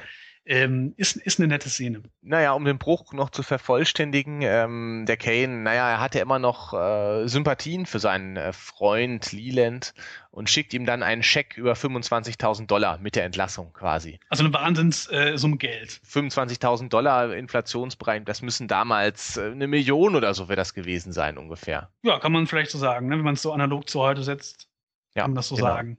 Und was macht der Leland? Ja, er schickt zurück, ne? er zerreißt diesen Scheck und sendet in diesem Umschlag auch das Pamphlet, über das wir am Anfang kurz gesprochen haben, oder diese, ja, wie nennt man das? Die Gebote. Die Gebote, die, die Kane, Inquirer. das Inquirer sich selbst und seiner Zeitung gesetzt hat, schickt er mit, ist damit drin, wo drauf steht, ja, ich möchte mit meiner Zeitung euch Bürgern immer die Wahrheit sagen und für euch kämpfen und so weiter. Und äh, Susan Alexander ist dabei, fragt, was war denn da in dem Umschlag drin? Und er sagt, eine Antiquität. Das heißt, genau. für ihn gelten diese Grundsätze eigentlich auch nicht mehr. Das ist für ihn was, äh, was Antikes, was aus seinem alten Leben genau geblieben ist. Und ähm, naja, das ist auch der endgültige Bruch mit diesen Idealen, ja wir sehen dann auch wieder zusammengeschnitten im Zeitverlauf, äh, dass Kanes Frau nicht mehr singen will, aber er zwingt sie halt weiterzumachen und wir sehen jetzt schreiben Kanes Zeitungen auch keine Verrisse mehr, sondern Jubelartikel über Susan Alexander. Sie wird hochgejubelt in Kanes Zeitungen, wie toll sie singt, wie ausverkauft alles ist und ja, ja, eigentlich will sie aber gar nicht mehr singen, weil sie ja weiß, dass sie es nicht kann. Das will sie gar nicht, aber, aber Kane, das ist halt sein Projekt, er möchte das unbedingt so vorantreiben und er ist auch übermächtig. Man sieht das auch äh, da auch in der Kameraführung, äh, die man so zur Figurencharakterisierung auch erstmals in, in dem Maße einsetzt. Er wird halt häufig von, von unten gefilmt. Ne? Er wirkt dadurch sehr ja. übermächtig, stellt seine, seine Frau in den Schatten seiner selbst und ja. sie sitzt meistens auf dem Boden oder liegt irgendwo auf dem Bett rum oder so und ähm, ist halt in, in so einer völligen Opferrolle. Genau, das mit dem nach unten Filmen ist ja auch ein Stilmittel, was der Film äh, sehr bewusst eingesetzt hat und es ging sogar so weit, dass man quasi ähm, ja in den Boden Vertiefungen eingelassen hat, damit man die Kamera weiter runterstellen konnte genau. und die Leute halt besser von unten filmen konnte, um diese dieses Überlebensgroße halt zu zeigen, gerade von Charles Foster Kane. Aber auch Schatten spielen oft eine Rolle, ne? Also absolut. Manchmal sieht man ja was sehr untypisch ist für die Zeit, wo man Gesichter in der Regel gerade von den großen Stars natürlich sehr gut ausgeleuchtet hat. Richtig gut ausgeleuchtet hat und da eben gar nicht. Da sind äh, Gesichter auf dem Halbschatten ja. oder wenn jemand aus dem Schatten tritt, sieht man am Anfang nur so Umrisse überhaupt eines, eines, eines Körpers, eines Kopfes und eines Gesichts. Und ähm, das ist neu wir erleben ja teilweise sogar so eine Art Film noir-haften Filmstil. Also Film noir wurde damals, glaube ich, ungefähr zu der Zeit auch populär, wo es ja alles immer sehr mit Schatten gearbeitet wird, mit Gegenlicht gearbeitet wird. Und das erleben wir bei diesem Film auch, was eigentlich für eine Blockbuster-Produktion der damaligen Zeit völlig unüblich war. Du hast ja gerade gesagt, da war man eigentlich darauf bedacht, alle Leute gut auszuleuchten, dass alles gut sichtbar ist. Und ähm, damit bricht der Citizen Kane total. Also wir sehen teilweise Leute wirklich nur wie der Schatten mitten über dem Gesicht liegt ähm, ähm, und äh, auch sonst, ähm, was die Einstellung angeht, sehen wir teilweise nur die Nase von den Leuten, mhm. Ähm, auch was völlig unüblich ist äh, zur damaligen Zeit. Das stimmt. Wie geht's weiter? Also irgendwie, man, man kann schon wieder, wieder absehen, ich weiß gar nicht, bei welcher Perspektive, welcher Figur wir gerade sind. Das ist, glaube ich, ähm, die Perspektive von äh, Susan Alexander. Von Susan Alexander, ich glaube auch, das, das, macht schon Sinn. Ja. Äh, wir sehen, das geht auch nicht gut. Ne? Die Beziehung, die wird über kurz oder lang scheitern. Es ist dann so, dass Susan Alexander äh, einen Selbstmordversuch äh, begeht, weil sie nicht mehr klarkommt mit diesem diesem Leben auf der Bühne, obwohl, obwohl sie eigentlich in, in Wirklichkeit niemand sehen möchte, weil sie einfach keine Opernsängerin ist. Dann darf sie dann auch endlich aufhören und ähm, Kane zieht sich dann zurück. Also es ist mittlerweile, sind wir irgendwann in den späten 20ern, es gab eine Wirtschaftskrise, seine Zeitungen zerbrechen allmählich, machen nicht mehr die, die Gewinne und äh, er zieht sich quasi auch so ein bisschen, bisschen aus, dem, aus dem Geschäft zurück und baut genau. sich sein, sein Mega-Anwesen äh, Xanadu. Ja, genau, er zieht sich in diese Traumwelt zurück, also an einem aktiven Geschäft nimmt er eigentlich nicht mehr teil seiner Gruppe, also ist immer noch sehr reich auf jeden Fall, sonst könnte er sich dieses riesige Anwesen ja nicht leisten. Und naja, er hat sich von der Welt zurückgezogen, er ist enttäuscht von der Welt, lebt mit seiner Frau fast allein auf Xanadu. Und, ich habe übrigens äh, jetzt gerade einen Ohrwurm auch langsam von, von Xanadu, von, von ABBA. Kenn ich gar nicht den Song. Ah, ja, ach, doch, den Song kenne ich, ja. Ist das Xanadu? Das, ist, das muss Xanadu sein, es geht gar nicht anders. Naja, auf jeden Fall auch hier setzt der Wells ja wieder sehr schön diese Schnitttechnik ein. Man sieht, wie Zeit vergeht, wie langsam sie vergeht. Und zwar anhand dessen, dass man sieht, wie Susan Alexander, seine Frau, so ein Puzzle zusammensetzt. Mhm. Also sehen wir immer wieder dieses riesige Puzzle. Immer wieder neue Puzzle. Äh. Immer wieder neue Puzzle. Sie ist in diesem überlebensgroßen Raum, der wirklich erschlagend ist. Sie wirkt darin sehr verloren. Man merkt, wie sie sich langweilt. Sie ist ja noch eine junge Frau und nichts passiert in diesem Leben. Ja, dann gibt es aber ähm, so ein naja, so ein, so ein Ausflug, so ein Picknick irgendwo in den Everglades, glaube ich, wohin ja. alle, alle Freunde eingeladen werden oder weiß ich nicht, äh, ich, sie sagt, glaube ich, es wird ihnen befohlen. Also es ist klar, eine genau. Einladung von Charles Foster Kane lehnt man nicht einfach so ab. Das heißt, sie fahren mit einer Kolonne von, von Autos, fahren die in die Everglades. Da übrigens ganz witzig, muss man mal drauf achten, diese Szene, wo sie da feiern, ne? also wo dann, wo dann gefeiert wird, wo Musik gemacht wird, mhm. da ist im Hintergrund sind so so Sumpfbäume zu sehen, da fliegen auch irgendwie so Vögel rum. Das sind so Zeichentrickvögel, ne? Ja, pass auf, das ist eine Szene aus, äh, aus der RKO-Produktion King Kong.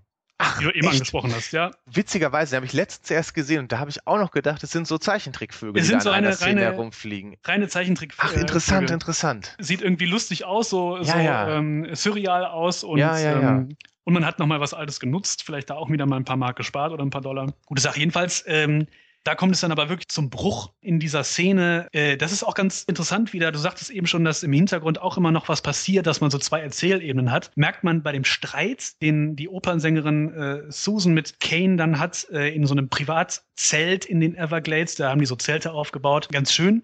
Sie haben den Streit, aber im Hintergrund hört man halt, wie die Gäste feiern. Also man, man hört das sehr gut. Das hätte man bei anderen Produktionen zu der Zeit mit Sicherheit nicht so gemacht. Da hätte man sich auf einen Ton konzentriert, nämlich auf diesen Dialog. Und äh, Wells macht es eben anders. Jedenfalls, das ist die Szene, wo sie ihn verlässt, mhm. was er gar nicht glauben kann.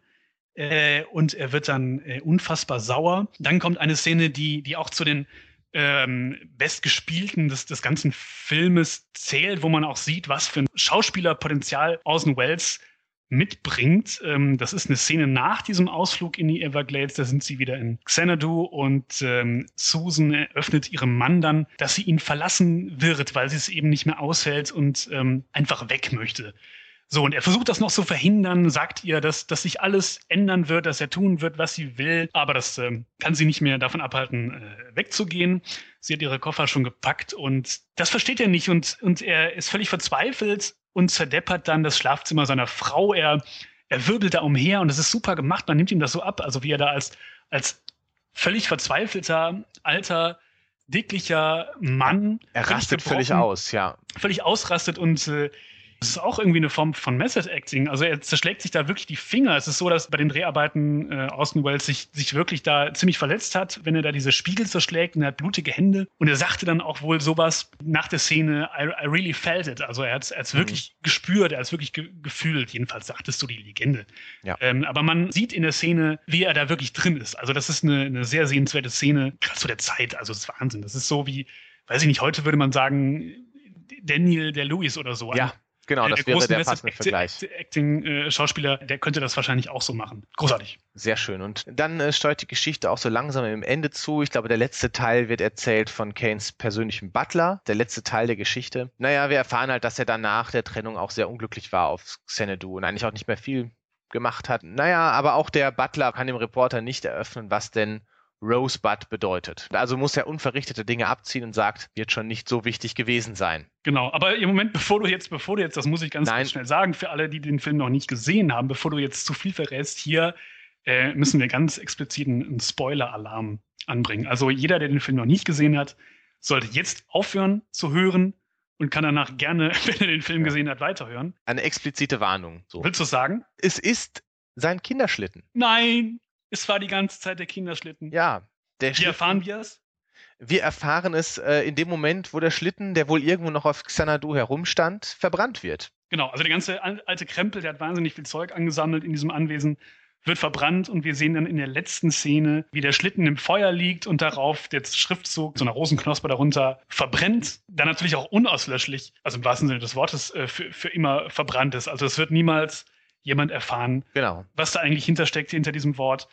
Ja, und was, was bedeutet das? Also, wenn man, wenn man so möchte, ist das halt so ein Scheitern des amerikanischen Traums oder so? Ich weiß es, es nicht. Es ist ja auch letztlich so eine Sehnsucht dieses Tycoons nach seiner unbeschwerten Kindheit, die er nicht Genau. lange leben durfte. Die er nicht lange leben durfte oder zumindest, weiß ich nicht, auch allein schon, weil wir ja ähm, Keynes eigene Perspektive auf sein Leben gar nicht kennen, sondern nur immer Ja. andere Perspektiven, wissen wir auch gar nicht, was bedeutet das überhaupt, so eine Sehnsucht nach, nach einem Leben, das man, das man nicht mehr führen kann. Gibt es das wirklich oder ist das alles nur irgendwie, weiß ich nicht, in Erinnerung so, wie man sich das vorgestellt hat? Also Ja. da steckt einfach wahnsinnig viel drin, da kann sich jeder zu ausdenken, was er möchte. Das kann man Genau. ja interpretieren, wie man mag. Das ist einfach auch eine, eine total coole Szene, dass wirklich am- ganz am. Ende das aufgelöst wird und man als Zuschauer denkt, äh, also so ein bisschen ja. wie bei äh, The Sixth Sense, Ja, ähnlich, genau. ähnlich, ähnlich verblüfft da gesessen. Es ist der ganz große Kracher zum Schluss. Wir lernen diese Person ja auch nochmal von einer ganz anderen Seite kennen, letztlich, den Kane. Genau, von also- dieser verletzlichen Seite, der Genau. eigentlich, eigentlich nur, nur immer eine liebende Mutti wollte oder so. Also die eigentlich, Oder eigentlich äh, ein bisschen Einfachheit haben wollte, Spaß haben wollte, Unbeschwertheit, die er nicht hatte. genau, eine Familie, irgendwas, irgendwas, sowas Ja. wie, wie Glück und äh, das hat er, hat er nicht gefunden in seinem Leben offenkundig und ist dann verbittert und alt und reich äh, auf seinem riesigen Anwesen Genau. gestorben. Äh, Gänsehautszene. Und was wir jetzt noch erzählen müssen, natürlich der Hintergrund dieses Filmes. Ähm, wir haben ja schon darüber geredet, wie es zu diesem Film gekommen ist. Und jetzt muss man natürlich dazu sagen, wer diesen Film damals gesehen hat, dem war völlig klar, um wen es eigentlich in diesem Film ging. Wer Charles Foster Kane eigentlich in der Realität im Amerika des Jahres 1941 sein sollte. Wer das Vorbild war für Charles Foster Kane. Eigentlich sollte es übrigens lustigerweise der Fliegerpionier und, und Filmemacher Howard Hughes werden. Und dann ist aber alles. von Leonardo DiCaprio in Aviator. Tommy Lee Jones hat ihn auch mal gespielt. Interessanterweise hat Wells ja später dann doch noch einen Film gemacht über äh, Howard Hughes. Und zwar F wie Fälschung. Ach, Kennst du den? Das ist ähm, ein Film, da geht es um einen Mann, der eine falsche Howard Hughes Biografie geschrieben hat. Weil Howard Hughes war jemand, der sehr zurückgezogen gelebt hat. Darum geht es in diesem äh, Film. Ach Ja, lustig. also- also, insgesamt, glaube ich, drei oder vier Mal verfilmt, ne? Die, die Geschichte von, von Howard Hughes. Ja, genau. Also mir bietet hier auch viel Stoff für ja, für Verfilmung letztlich, muss man sagen. Ne? Leonardo also, DiCaprio könnte übrigens, ähm, da bin ich mir fast sicher, wenn irgendwann mal äh, das Leben von Orson Welles verfilmt wird, ist Leonardo DiCaprio derjenige, der die Hauptrolle spielen müsste. Absolut, ja. Er sieht ihm ja auch total ähnlich. Mittlerweile ne? sieht er ihm wirklich total ähnlich und er bewegt sich auch so. Wenn man sich alte Aufnahmen anschaut, wie der junge Orson Welles in Interviews agiert, dann ist das ganz ähnlich. Also das ist das ist Mhm. faszinierend. Also wenn nochmal Citizen Kane gedreht wird oder aber eine Biografie von ähm, Orson Welles, dann bin ich sehr dafür, dass das äh, Leonardo DiCaprio macht. Ich werde mich dafür auch einsetzen und stark machen. Ich werde mich auch dafür einsetzen. Also der Aficionado-Podcast steht hinter Leonardo DiCaprio Als als Orson Welles. Aber sind wir ein bisschen abgedriftet. Wir wollten eigentlich Sind wir ein bisschen erzählen, äh, Genau. Um wen es eigentlich geht, denn es geht ja nicht um Howard Hughes, sondern um um den äh, großen Verleger äh, Hearst. William Randolph Hearst. Äh, damals ein unglaublich bekannter Mann. Ähm, äh, vielleicht heute kann man ihn vergleichen mit höchstens noch mit Rupert Murdoch, dem Medientycoon aus Australien. Genau, also ein ähnlich einflussreicher, äh, sehr mächtiger Medienmagnat, Tycoon. einflussreich, gefürchtet, mächtig, genau. Und damals war jedem klar, der diesen Film gesehen hat, dass es da um William Randolph Hearst geht. Die Parallelen sind auch sehr, sehr offensichtlich teilweise. Es ist ne? keine 1 zu 1 Biografie, das darf man auch nicht sagen. es ist Also keine 1 zu 1, aber die es schwingt Biografie. jedenfalls mit. andererseits hatte man ja auch gesagt, ja, äh, es ist auch so ein bisschen die Biografie von Orson Welles darin, ne, der ja auch äh, einen Ziehvater hatte, einen Vormund hatte. Das hat Welles abgestritten, zu Recht oder nicht, hat er gesagt. Ich glaube, äh, Kane is uh, everything that I'm not, good and bad. Ja, ähm, um da mal kurz vorwegzugreifen, traurigerweise ist es ja dann am Ende doch irgendwie seine eigene Biografie, ohne dass das Absolut. wusste, ne? Ja, ohne dass er es wusste. Weil Ähm. Kane nach diesem Film nie wieder so richtig an den Erfolg anschließen konnte. Wells. Äh, Wells, pardon. Aber dazu später mehr. Jetzt geht es ja um William Randolph Hearst. Richtig. Und William Randolph Hearst war auch jemand, ähm, dessen Reichtum sich wie bei Charles Foster Kane auf äh, Rohstoffen beruhte. Sein Vater war ähm, Anteilseigner einer unglaublich großen Goldmine zum Beispiel. Das war die Quelle seines Reichtums. Auch William Randolph Hearst hat Boulevardblätter zum Erfolg gebracht, den Boulevardjournalismus erfunden, wie Charles Foster Kane im Prinzip. Mhm. Er war ein Zeitungstycoon wie Charles Foster Kane. Es gibt da noch weitere Parallelen. Zum Beispiel gibt es auch eine Parallele zu Susan Alexander. Das war die Schauspielerin, ich glaube, sie ist Marion Davis. Mhm. Ähm, die war Schauspielerin, keine Opernsängerin, aber jeder wusste, der das damals gesehen hat, dass Susan Alexander eigentlich Marion Davis ist. Die und, ja eine ähm, Affäre gehabt haben soll mit Hearst die auch, glaube ich, mit ihm verheiratet war, ne? Die, war mit, die waren verheiratet. Ähm, ich weiß nicht, ob sie damals zum Zeitpunkt des Films verheiratet Oder waren, so. aber später äh, waren sie auch verheiratet. Jeder wusste, dass damit Marion Davis gemeint ist und dieser Film hat ihrer Karriere auch unglaublich geschadet, muss man auch sagen. Ne? Wahnsinn, ne? Also, sie galt danach als, ähm, naja, eine, die ihren Ruhm nur hat oder schauspielerischen Erfolg nur, weil sie mit Hearst zusammen war. Und ähm, der Wells hat sich später auch dafür entschuldigt. Hat sich im Vorwort für ihre Biografie, glaube ich, für die Biografie von Marion Davis entschuldigt und äh, hat dann gesagt, äh, naja, sie sei eigentlich eine ganz fantastische Schauspielerin und äh, dass es ihm sehr leid tue, dass sie nicht vergleichbar sei mit Susan Alexander. Kann man so ein bisschen vergleichen wie, was weiß ich, mit so einer Sat1-Produktion über die, die Schlägerfrauen, ja, wo halt alles so ja pseudomäßig abgeändert ist, aber im, im Grunde weiß jemand, da geht es um Anton Schlecker. Anton Schle ich glaube, so, so ähnlich kann man es kann man's sehen. Und das ist, glaube ich, ein passender Vergleich. So wusste auch damals natürlich jeder, dass es eigentlich, dass William Randolph Hearst zumindest die Vorlage für den Film liefert. Nur, dass die Schleckerfrauen ein Film ist, der einem ziemlich egal ist und. Äh und das ein groß, das größte Werk vielleicht der Filmgeschichte ist. Genau. Naja, als der Hearst halt davon erfuhr, von diesem Film, war er natürlich ziemlich außer sich, weil der ja auch nicht dumm war. Der wusste auch, dass es um ihn geht oder dass er die Vorlage bildet für diesen Film. Und äh, naja, der Legende nach äh, waren es zwei Hollywood-Kolumnistinnen aus dem Hearst-Imperium, die diesen Film gezeigt bekommen haben als Probeaufführung und ist dann über mehrere Kanäle bei Hearst gelandet. Es gibt auch andere Versionen, die sagen, dass Hearst davor schon wusste. Auf jeden Fall ist er ziemlich böse, als er dann davon erfährt. Nur um noch mal ein bisschen darzustellen, wie mächtig er war. Also ähm, einer von fünf Amerikanern hat damals jede Woche eine Hearst-Zeitung gelesen. Aber das war ein unglaubliches Imperium, was der Mann hatte. Eine Anspielung war auch noch ziemlich frech von Wells. Ähm, es gibt ja diesen berühmten Satz von äh, William Randolph Hearst, ähm, dem man ja nachsagt, dass er den äh, spanisch-amerikanischen Krieg um 1900 mit angefacht habe durch seine Berichterstattung. Da hat ihm wohl jemand geschrieben, äh, sein Korrespondent, den er dann nach Kuba geschickt hat, wo diese Krise wütete, ähm, hat dem äh, Hearst zurückgeschrieben, hier ist nichts los, ähm, ne? ähm, nichts zu berichten.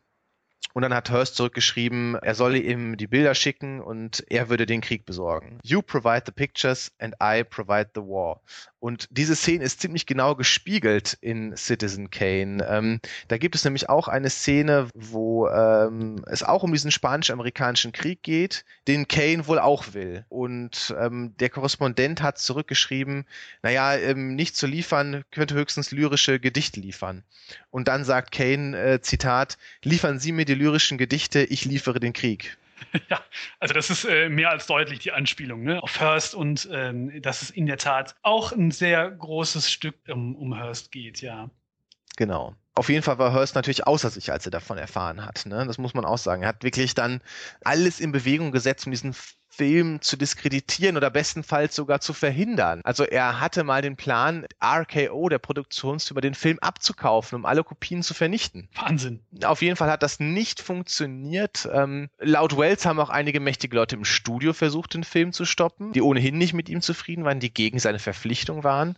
Aber er hatte damals noch einen Fürsprecher, nämlich George Schaefer, das war der Studioboss, der ihn auch geholt hatte, der hat das verhindert. Äh, diese Kampagne gegen den Film hat dann wirklich ganz absurde Züge angenommen. Eine Anekdote hat der Wells später mal selber erzählt. Und zwar war er da in einem Restaurant, kurz vor Veröffentlichung des Films. Und ein Polizist hat ihn angesprochen und gewarnt, dass der Wells besser nicht zurück in sein Hotelzimmer gehen soll. Und hat der Wells gesagt, ja, warum denn? Was ist denn da? Und hat der Polizist gesagt, naja, da würde ein 14-jähriges Mädchen und ganz viele Fotografen warten. und äh, nur um diese peinliche Szene zu fotografieren und dann später in den Hearst-Zeitungen abzudrucken. Naja, dann ist Wells halt nicht in sein Hotel zurückgegangen und Leg dich nicht ähm, mit Hurst an. Ja, Wells selber hat den Hurst immer ein bisschen in Schutz genommen und gesagt, das waren nur seine Handlanger in vorauseilendem Gehorsam, aber nach neueren Erkenntnissen geht man schon davon aus, dass Hurst ähm, darüber sehr genau informiert war, über diese Geschichten, dass er da schon genau von wusste. Auf jeden Fall, der Film kommt dann letztlich halt doch raus, obwohl Hurst sich entschieden hat, äh, gar nicht darüber zu berichten in seinen Zeitungen. Also die Zeitungen von Hurst drucken keine Artikel darüber, die drucken nicht mal Werbung über, äh, die, über diesen Film und er kommt dann trotzdem ins Kino. Also trotz dieser. Ja, aber mit, mit ich, ich habe das ganz am Anfang mal gesagt, mit einem Jahr Verspätung. Ne? Also durch diesen ganzen Wirbel. Dieser Wirbel verhindert um mehrere Monate auf jeden Fall die Veröffentlichung des Films, die eigentlich eher angedacht ist. Ja. Auf jeden Fall ähm, hat Hearst auch die Ausstrahlung in vielen Kinos verhindert damals. Einige, wo er es nicht direkt verhindert hat, haben den Film nicht gezeigt aus Angst vor William Randolph Hearst und seiner möglichen Rache. Das hat dem Film letztlich geschadet, denn dadurch äh, wurde er ein bisschen zum finanziellen Flop. Er wurde Also, zum Flop. Obwohl er von den, von den Kritikern, die nicht bei einem Hörspiel gearbeitet äh, haben, äh, eigentlich fast durch die Bank sehr gut aufgenommen wurde. Ne? Also ich glaube, wenn irgendein Kritiker in der New York Times hat gesagt, das sei vielleicht der sensationellste Film, der je gedreht wurde oder so ähnlich im Wortlaut. Eigentlich hat man damals schon auch gedacht, dass das ein großer Film ist. Also es ist nicht so wie, wie manchmal bei solchen Werken, dass die vielleicht nicht verstanden worden sind oder so, dass, dass sie zu sehr ihrer Zeit voraus waren, sondern es waren vornehmlich auch äußere Umstände, die den Film zum, zum Flop haben werden lassen. es war, ich habe mal geguckt, der siebte erfolgreichste Film des Jahres, aber trotzdem für RKO ein finanzieller Verlust, weil der Film recht teuer war. Und naja, ohne diese Kampagne von Hearst wäre er wahrscheinlich deutlich erfolgreicher gewesen. Ja, und ich glaube auch, dass er ohne die Kampagne von Hearst, behaupte ich jetzt mal einfach, vielleicht auch mehr Oscars gewonnen hätte. Ne? Also er war für neun Oscars nominiert.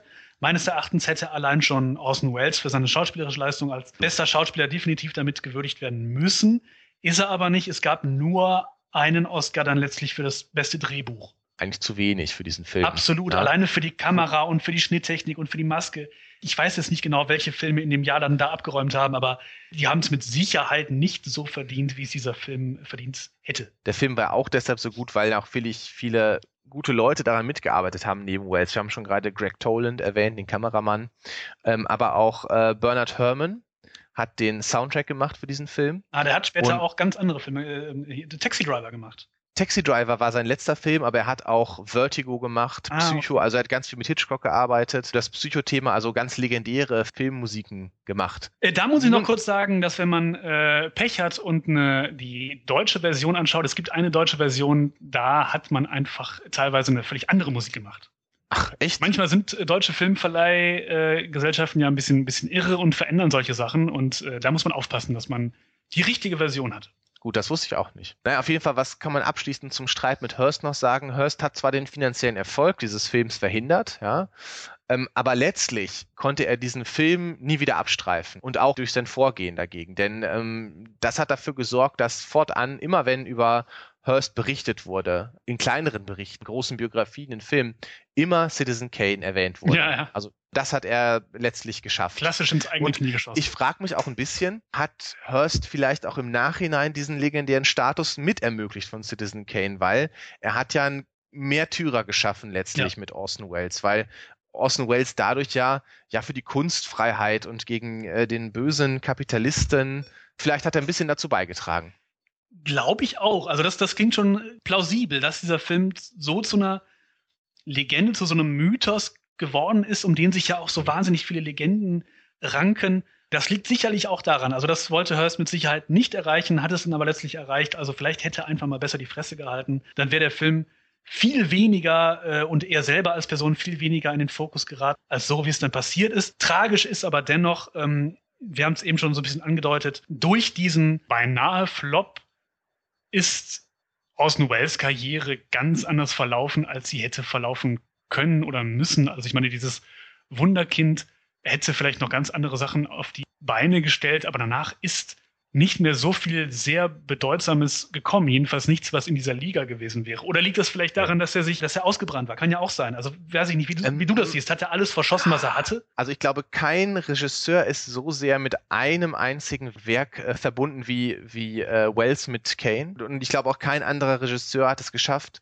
jemals zu so viel Ansehen zu kommen mit einem einzigen genialen Film, wie, wie Wells das geschafft Ja, hat. aber die große Ja. Hollywood-Zeit, die große Hollywood-Karriere, die ihm eigentlich ähm, Ja. Zugestanden Die- hätte, die, die gab es nicht. Die gab es nicht. Also vielleicht kann man noch ein bisschen was dazu sagen, was danach passiert ist mit ihm. Er hat danach seinen zweiten Film gemacht mit RKO. Er hatte einen Vertrag für drei Filme. Der zweite Film war The Magnificent Ambersons und auf Deutsch Der Glanz des Hauses Amberson. Das ist so eine Art, naja, vielleicht kann man noch am ehesten sagen, so eine Buddenbrook-artige Geschichte.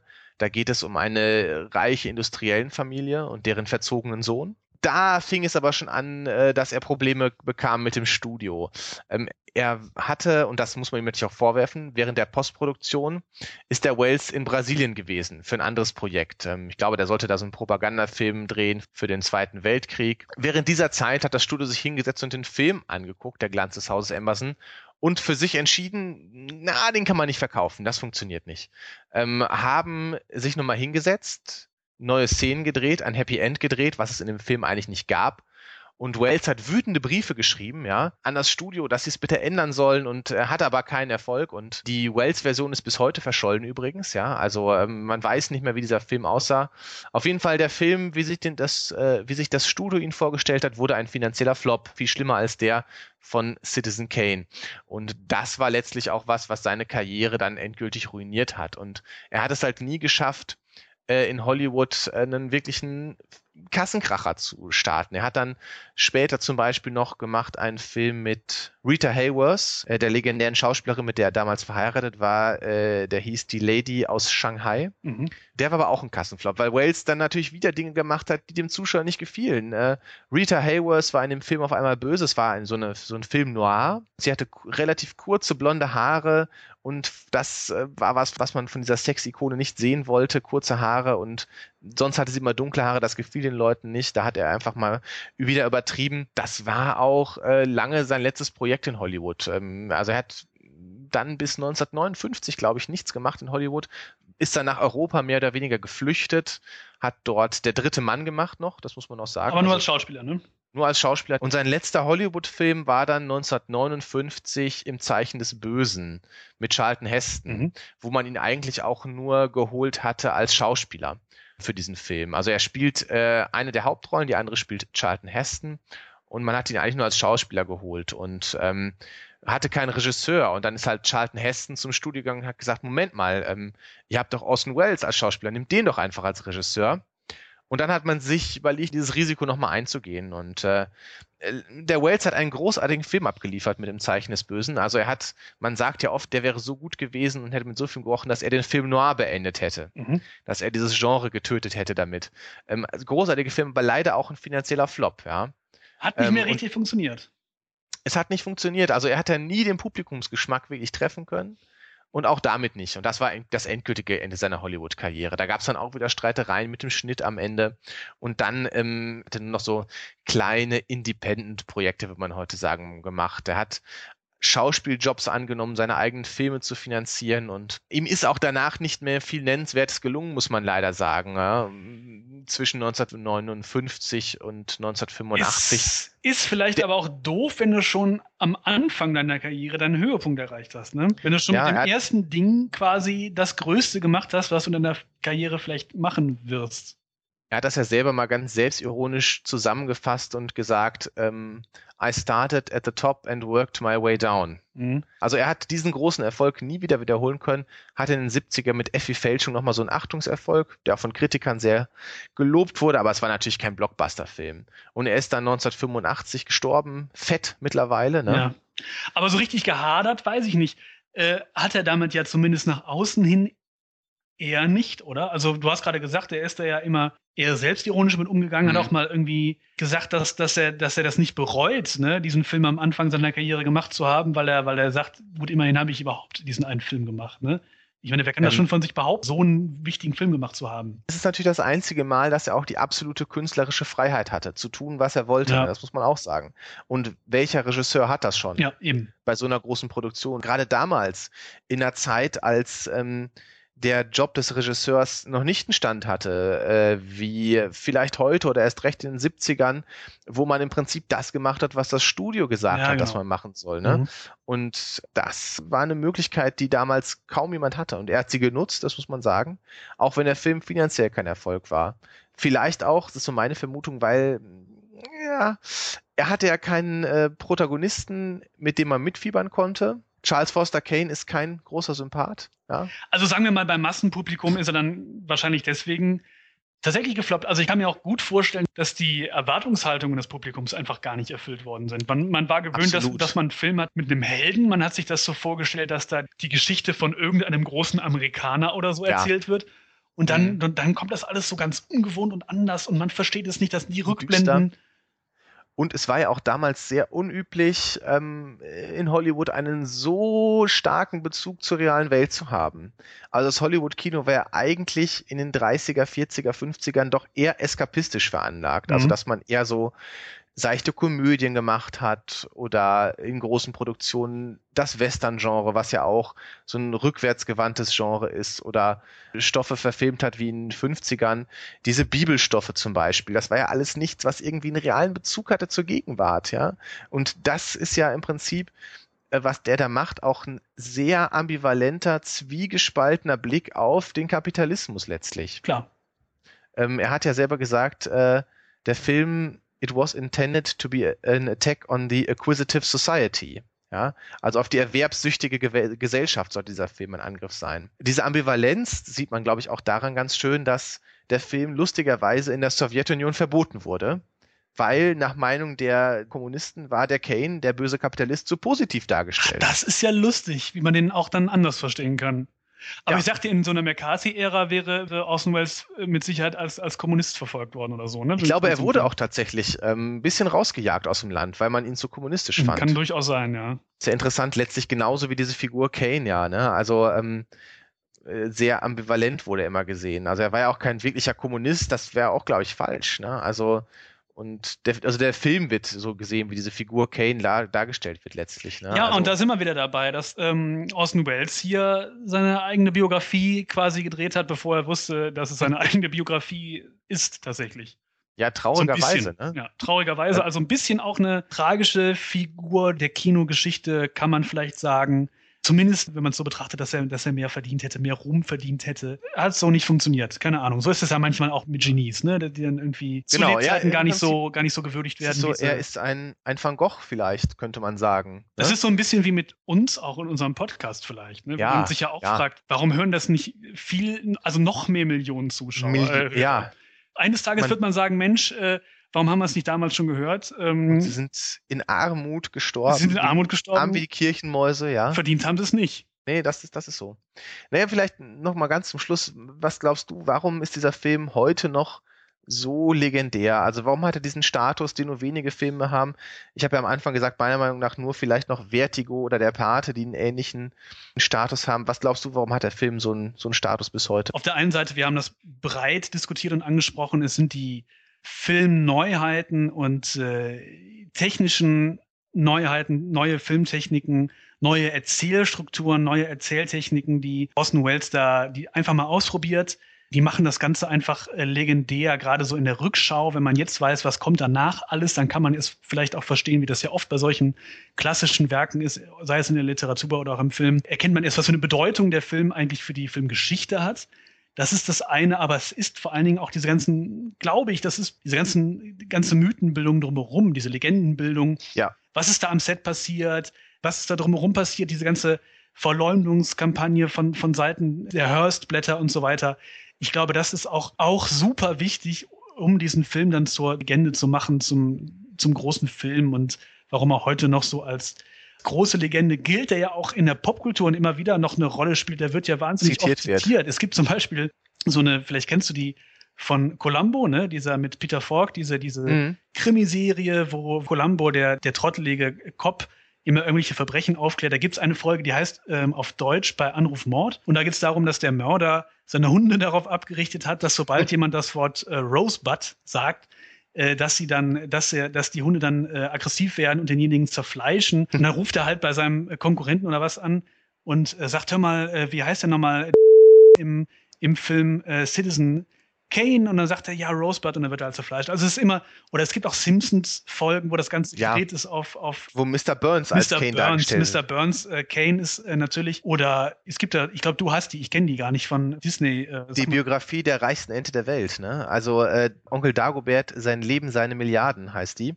Und da ist auch eine Anspielung drin auf Citizen Kane, wo nämlich Dagobert Duck dann als eine Art Citizen Kane präsentiert wird. Ja, passt ja. Mit seinem Anwesen als Xanadu dargestellt und er mit der Schneekugel in der Hand, ja. Großartig. Ähm, genau, sehr schöne Anspielung. Na, was kann man noch zum Schluss sagen? Ähm, einerseits kann man vielleicht sagen, dieses Jahr ist das letzte lebende Mitglied der Besetzung gestorben Richtig. von Citizen Kane. Eine ja. Schauspielerin, eine völlige Nebenrolle. Ich glaube, sie hat eine Fotografin gespielt in der Redaktion oder so von, mhm. von der Zeitung. Das ist die letzte bis dahin noch lebende Schauspielerin, die jetzt gestorben ist, richtig. 100 Jahre alt ist sie geworden. 100 Jahre alt. Und zum Schluss, das muss man auch noch sagen, das haben wir vorher noch vergessen, zu den Parallelen ähm, von Kane und ähm, Hearst, weil Hearst hatte auch, ähm, und das ist auch eine ganz starke Parallele, Hearst hatte auch ein Anwesen wie Xanadu, ja. Manche nannten es Hearst Castle, manche nannten es St. Simeon, weil das im äh, St. Simeon ähm, Valley war, glaube ich. Okay. Und das war auch ein und das war auch ein riesiges Anwesen, was sich der William Randolph Hearst da äh, gebaut hatte. Und da hat auch jeder diese Anspielung natürlich verstanden auf dieses riesige Anwesen äh, St. Simeon. Und äh, 2015, also letztes Jahr, wurde dort zum ersten Mal, also der Hearst ist natürlich schon lange tot, aber jetzt wurde dort zum ersten Mal der Film gezeigt letztes Jahr. Ach, Citizen Kane. Das ist ja, der, der schließt sich ja ein Kreis. Und, er äh, schließt sich. Es ist ein bisschen ja. wie so eine Versöhnung, hat so was Versöhnliches vielleicht irgendwie. Ja, auch wenn die beiden Posthum. Protagonisten dieses Streites nicht mehr leben. Das Aber ist schön. Das, das geht ja. ans Herz, da, da, da, geht das Herz auf und ich habe wieder Gänsehaut. Ja. Äh, vielleicht sollte man damit, ich sehe gerade, wir haben, es ist, es ist die bis dato längste Folge. Der ne? längste Podcast, den wir je gemacht muss haben. Man, man muss aber auch sagen, man muss dieser man, Film, dem muss man Zeit widmen, ist es klar. Genau. Ist, ist die Folge und, vielleicht jetzt gerade so, genauso lang wie der Film? Das wäre natürlich fantastisch. Naja, man muss auch nur sagen, jedem Hörer, ähm, wer ihn noch nicht gesehen hat, seht ihn euch an. Ja. Es ist wirklich ein Film, der den Status bester Film aller Zeiten verdient hat oder zumindest es verdient hat, dort ganz oben zu stehen. Ja, und wenn das nicht so ist, wenn man das nicht findet, dann kann man zumindest mitreden und, und weiß, was ist. Also ich glaube, wenn man Filmfreund ist, muss man einmal Citizen Kane gesehen haben. Weil er einfach großartig ist. Auch vom Tempo her so modern, also das Tempo, das Erzähltempo, es passt immer noch. Oft hat man ja das Gefühl, wenn man sich Filme aus dieser Ära anguckt, die sind so langsam erzählt, das, ist, das passt alles nicht. Das passt nicht mit den Sehgewohnheiten. Aber bei diesem Film es passt einfach alles. Ja. Ist ein Geniestreich. Stark. Und ich glaube, jetzt ähm, will ich glücklich sein und äh, suche meinen Schlitten. Hattest du einen Schlitten als Kind? Ich hatte einen, aber ich habe ich hab ihn leider äh, zerstört vor ein paar Jahren, als ich damit nochmal rodeln war. Und da war ich wohl zu schwer geworden für den Schlitten. Ah, ja, ja, ja. Ich hatte auch so ein Ding. Ich hatte, ich hatte ihm aber keinen Namen gegeben oder so. Ne? Das heißt, hatte, meiner hatte auch keinen Namen. Wenn, ich, aber so ein, wenn ich so ein, ein letztes Wort spreche, wenn ich mal irgendwann ein letztes Wort spreche, man weiß ja auch nicht, wann, wann, das ist. Ne? Also es wird ja. auf jeden Fall nicht der Name irgendeines Schlittens sein. Das kann ich schon mal verraten. Nee, Falls ich also reich und berühmt werde und irgendjemand sich fragt, was hat er da gesagt, es ist nicht mein Schlitten. Ja, äh, damit ähm, wollen wir uns dann aber wirklich auch verabschieden. Damit verabschieden wir uns und äh, sagen bis zum nächsten Mal. Genau, bewertet uns doch bitte fleißig, äh, abonniert unseren Podcast bei iTunes und auf Wiederhören. Und erzählt davon. Und vielleicht, wenn ihr Zeitungsmagnaten seid, dann dürft ihr auch versuchen, ihn zu verbieten. Ja. Tschüss und bis zum nächsten Mal. Tschüss.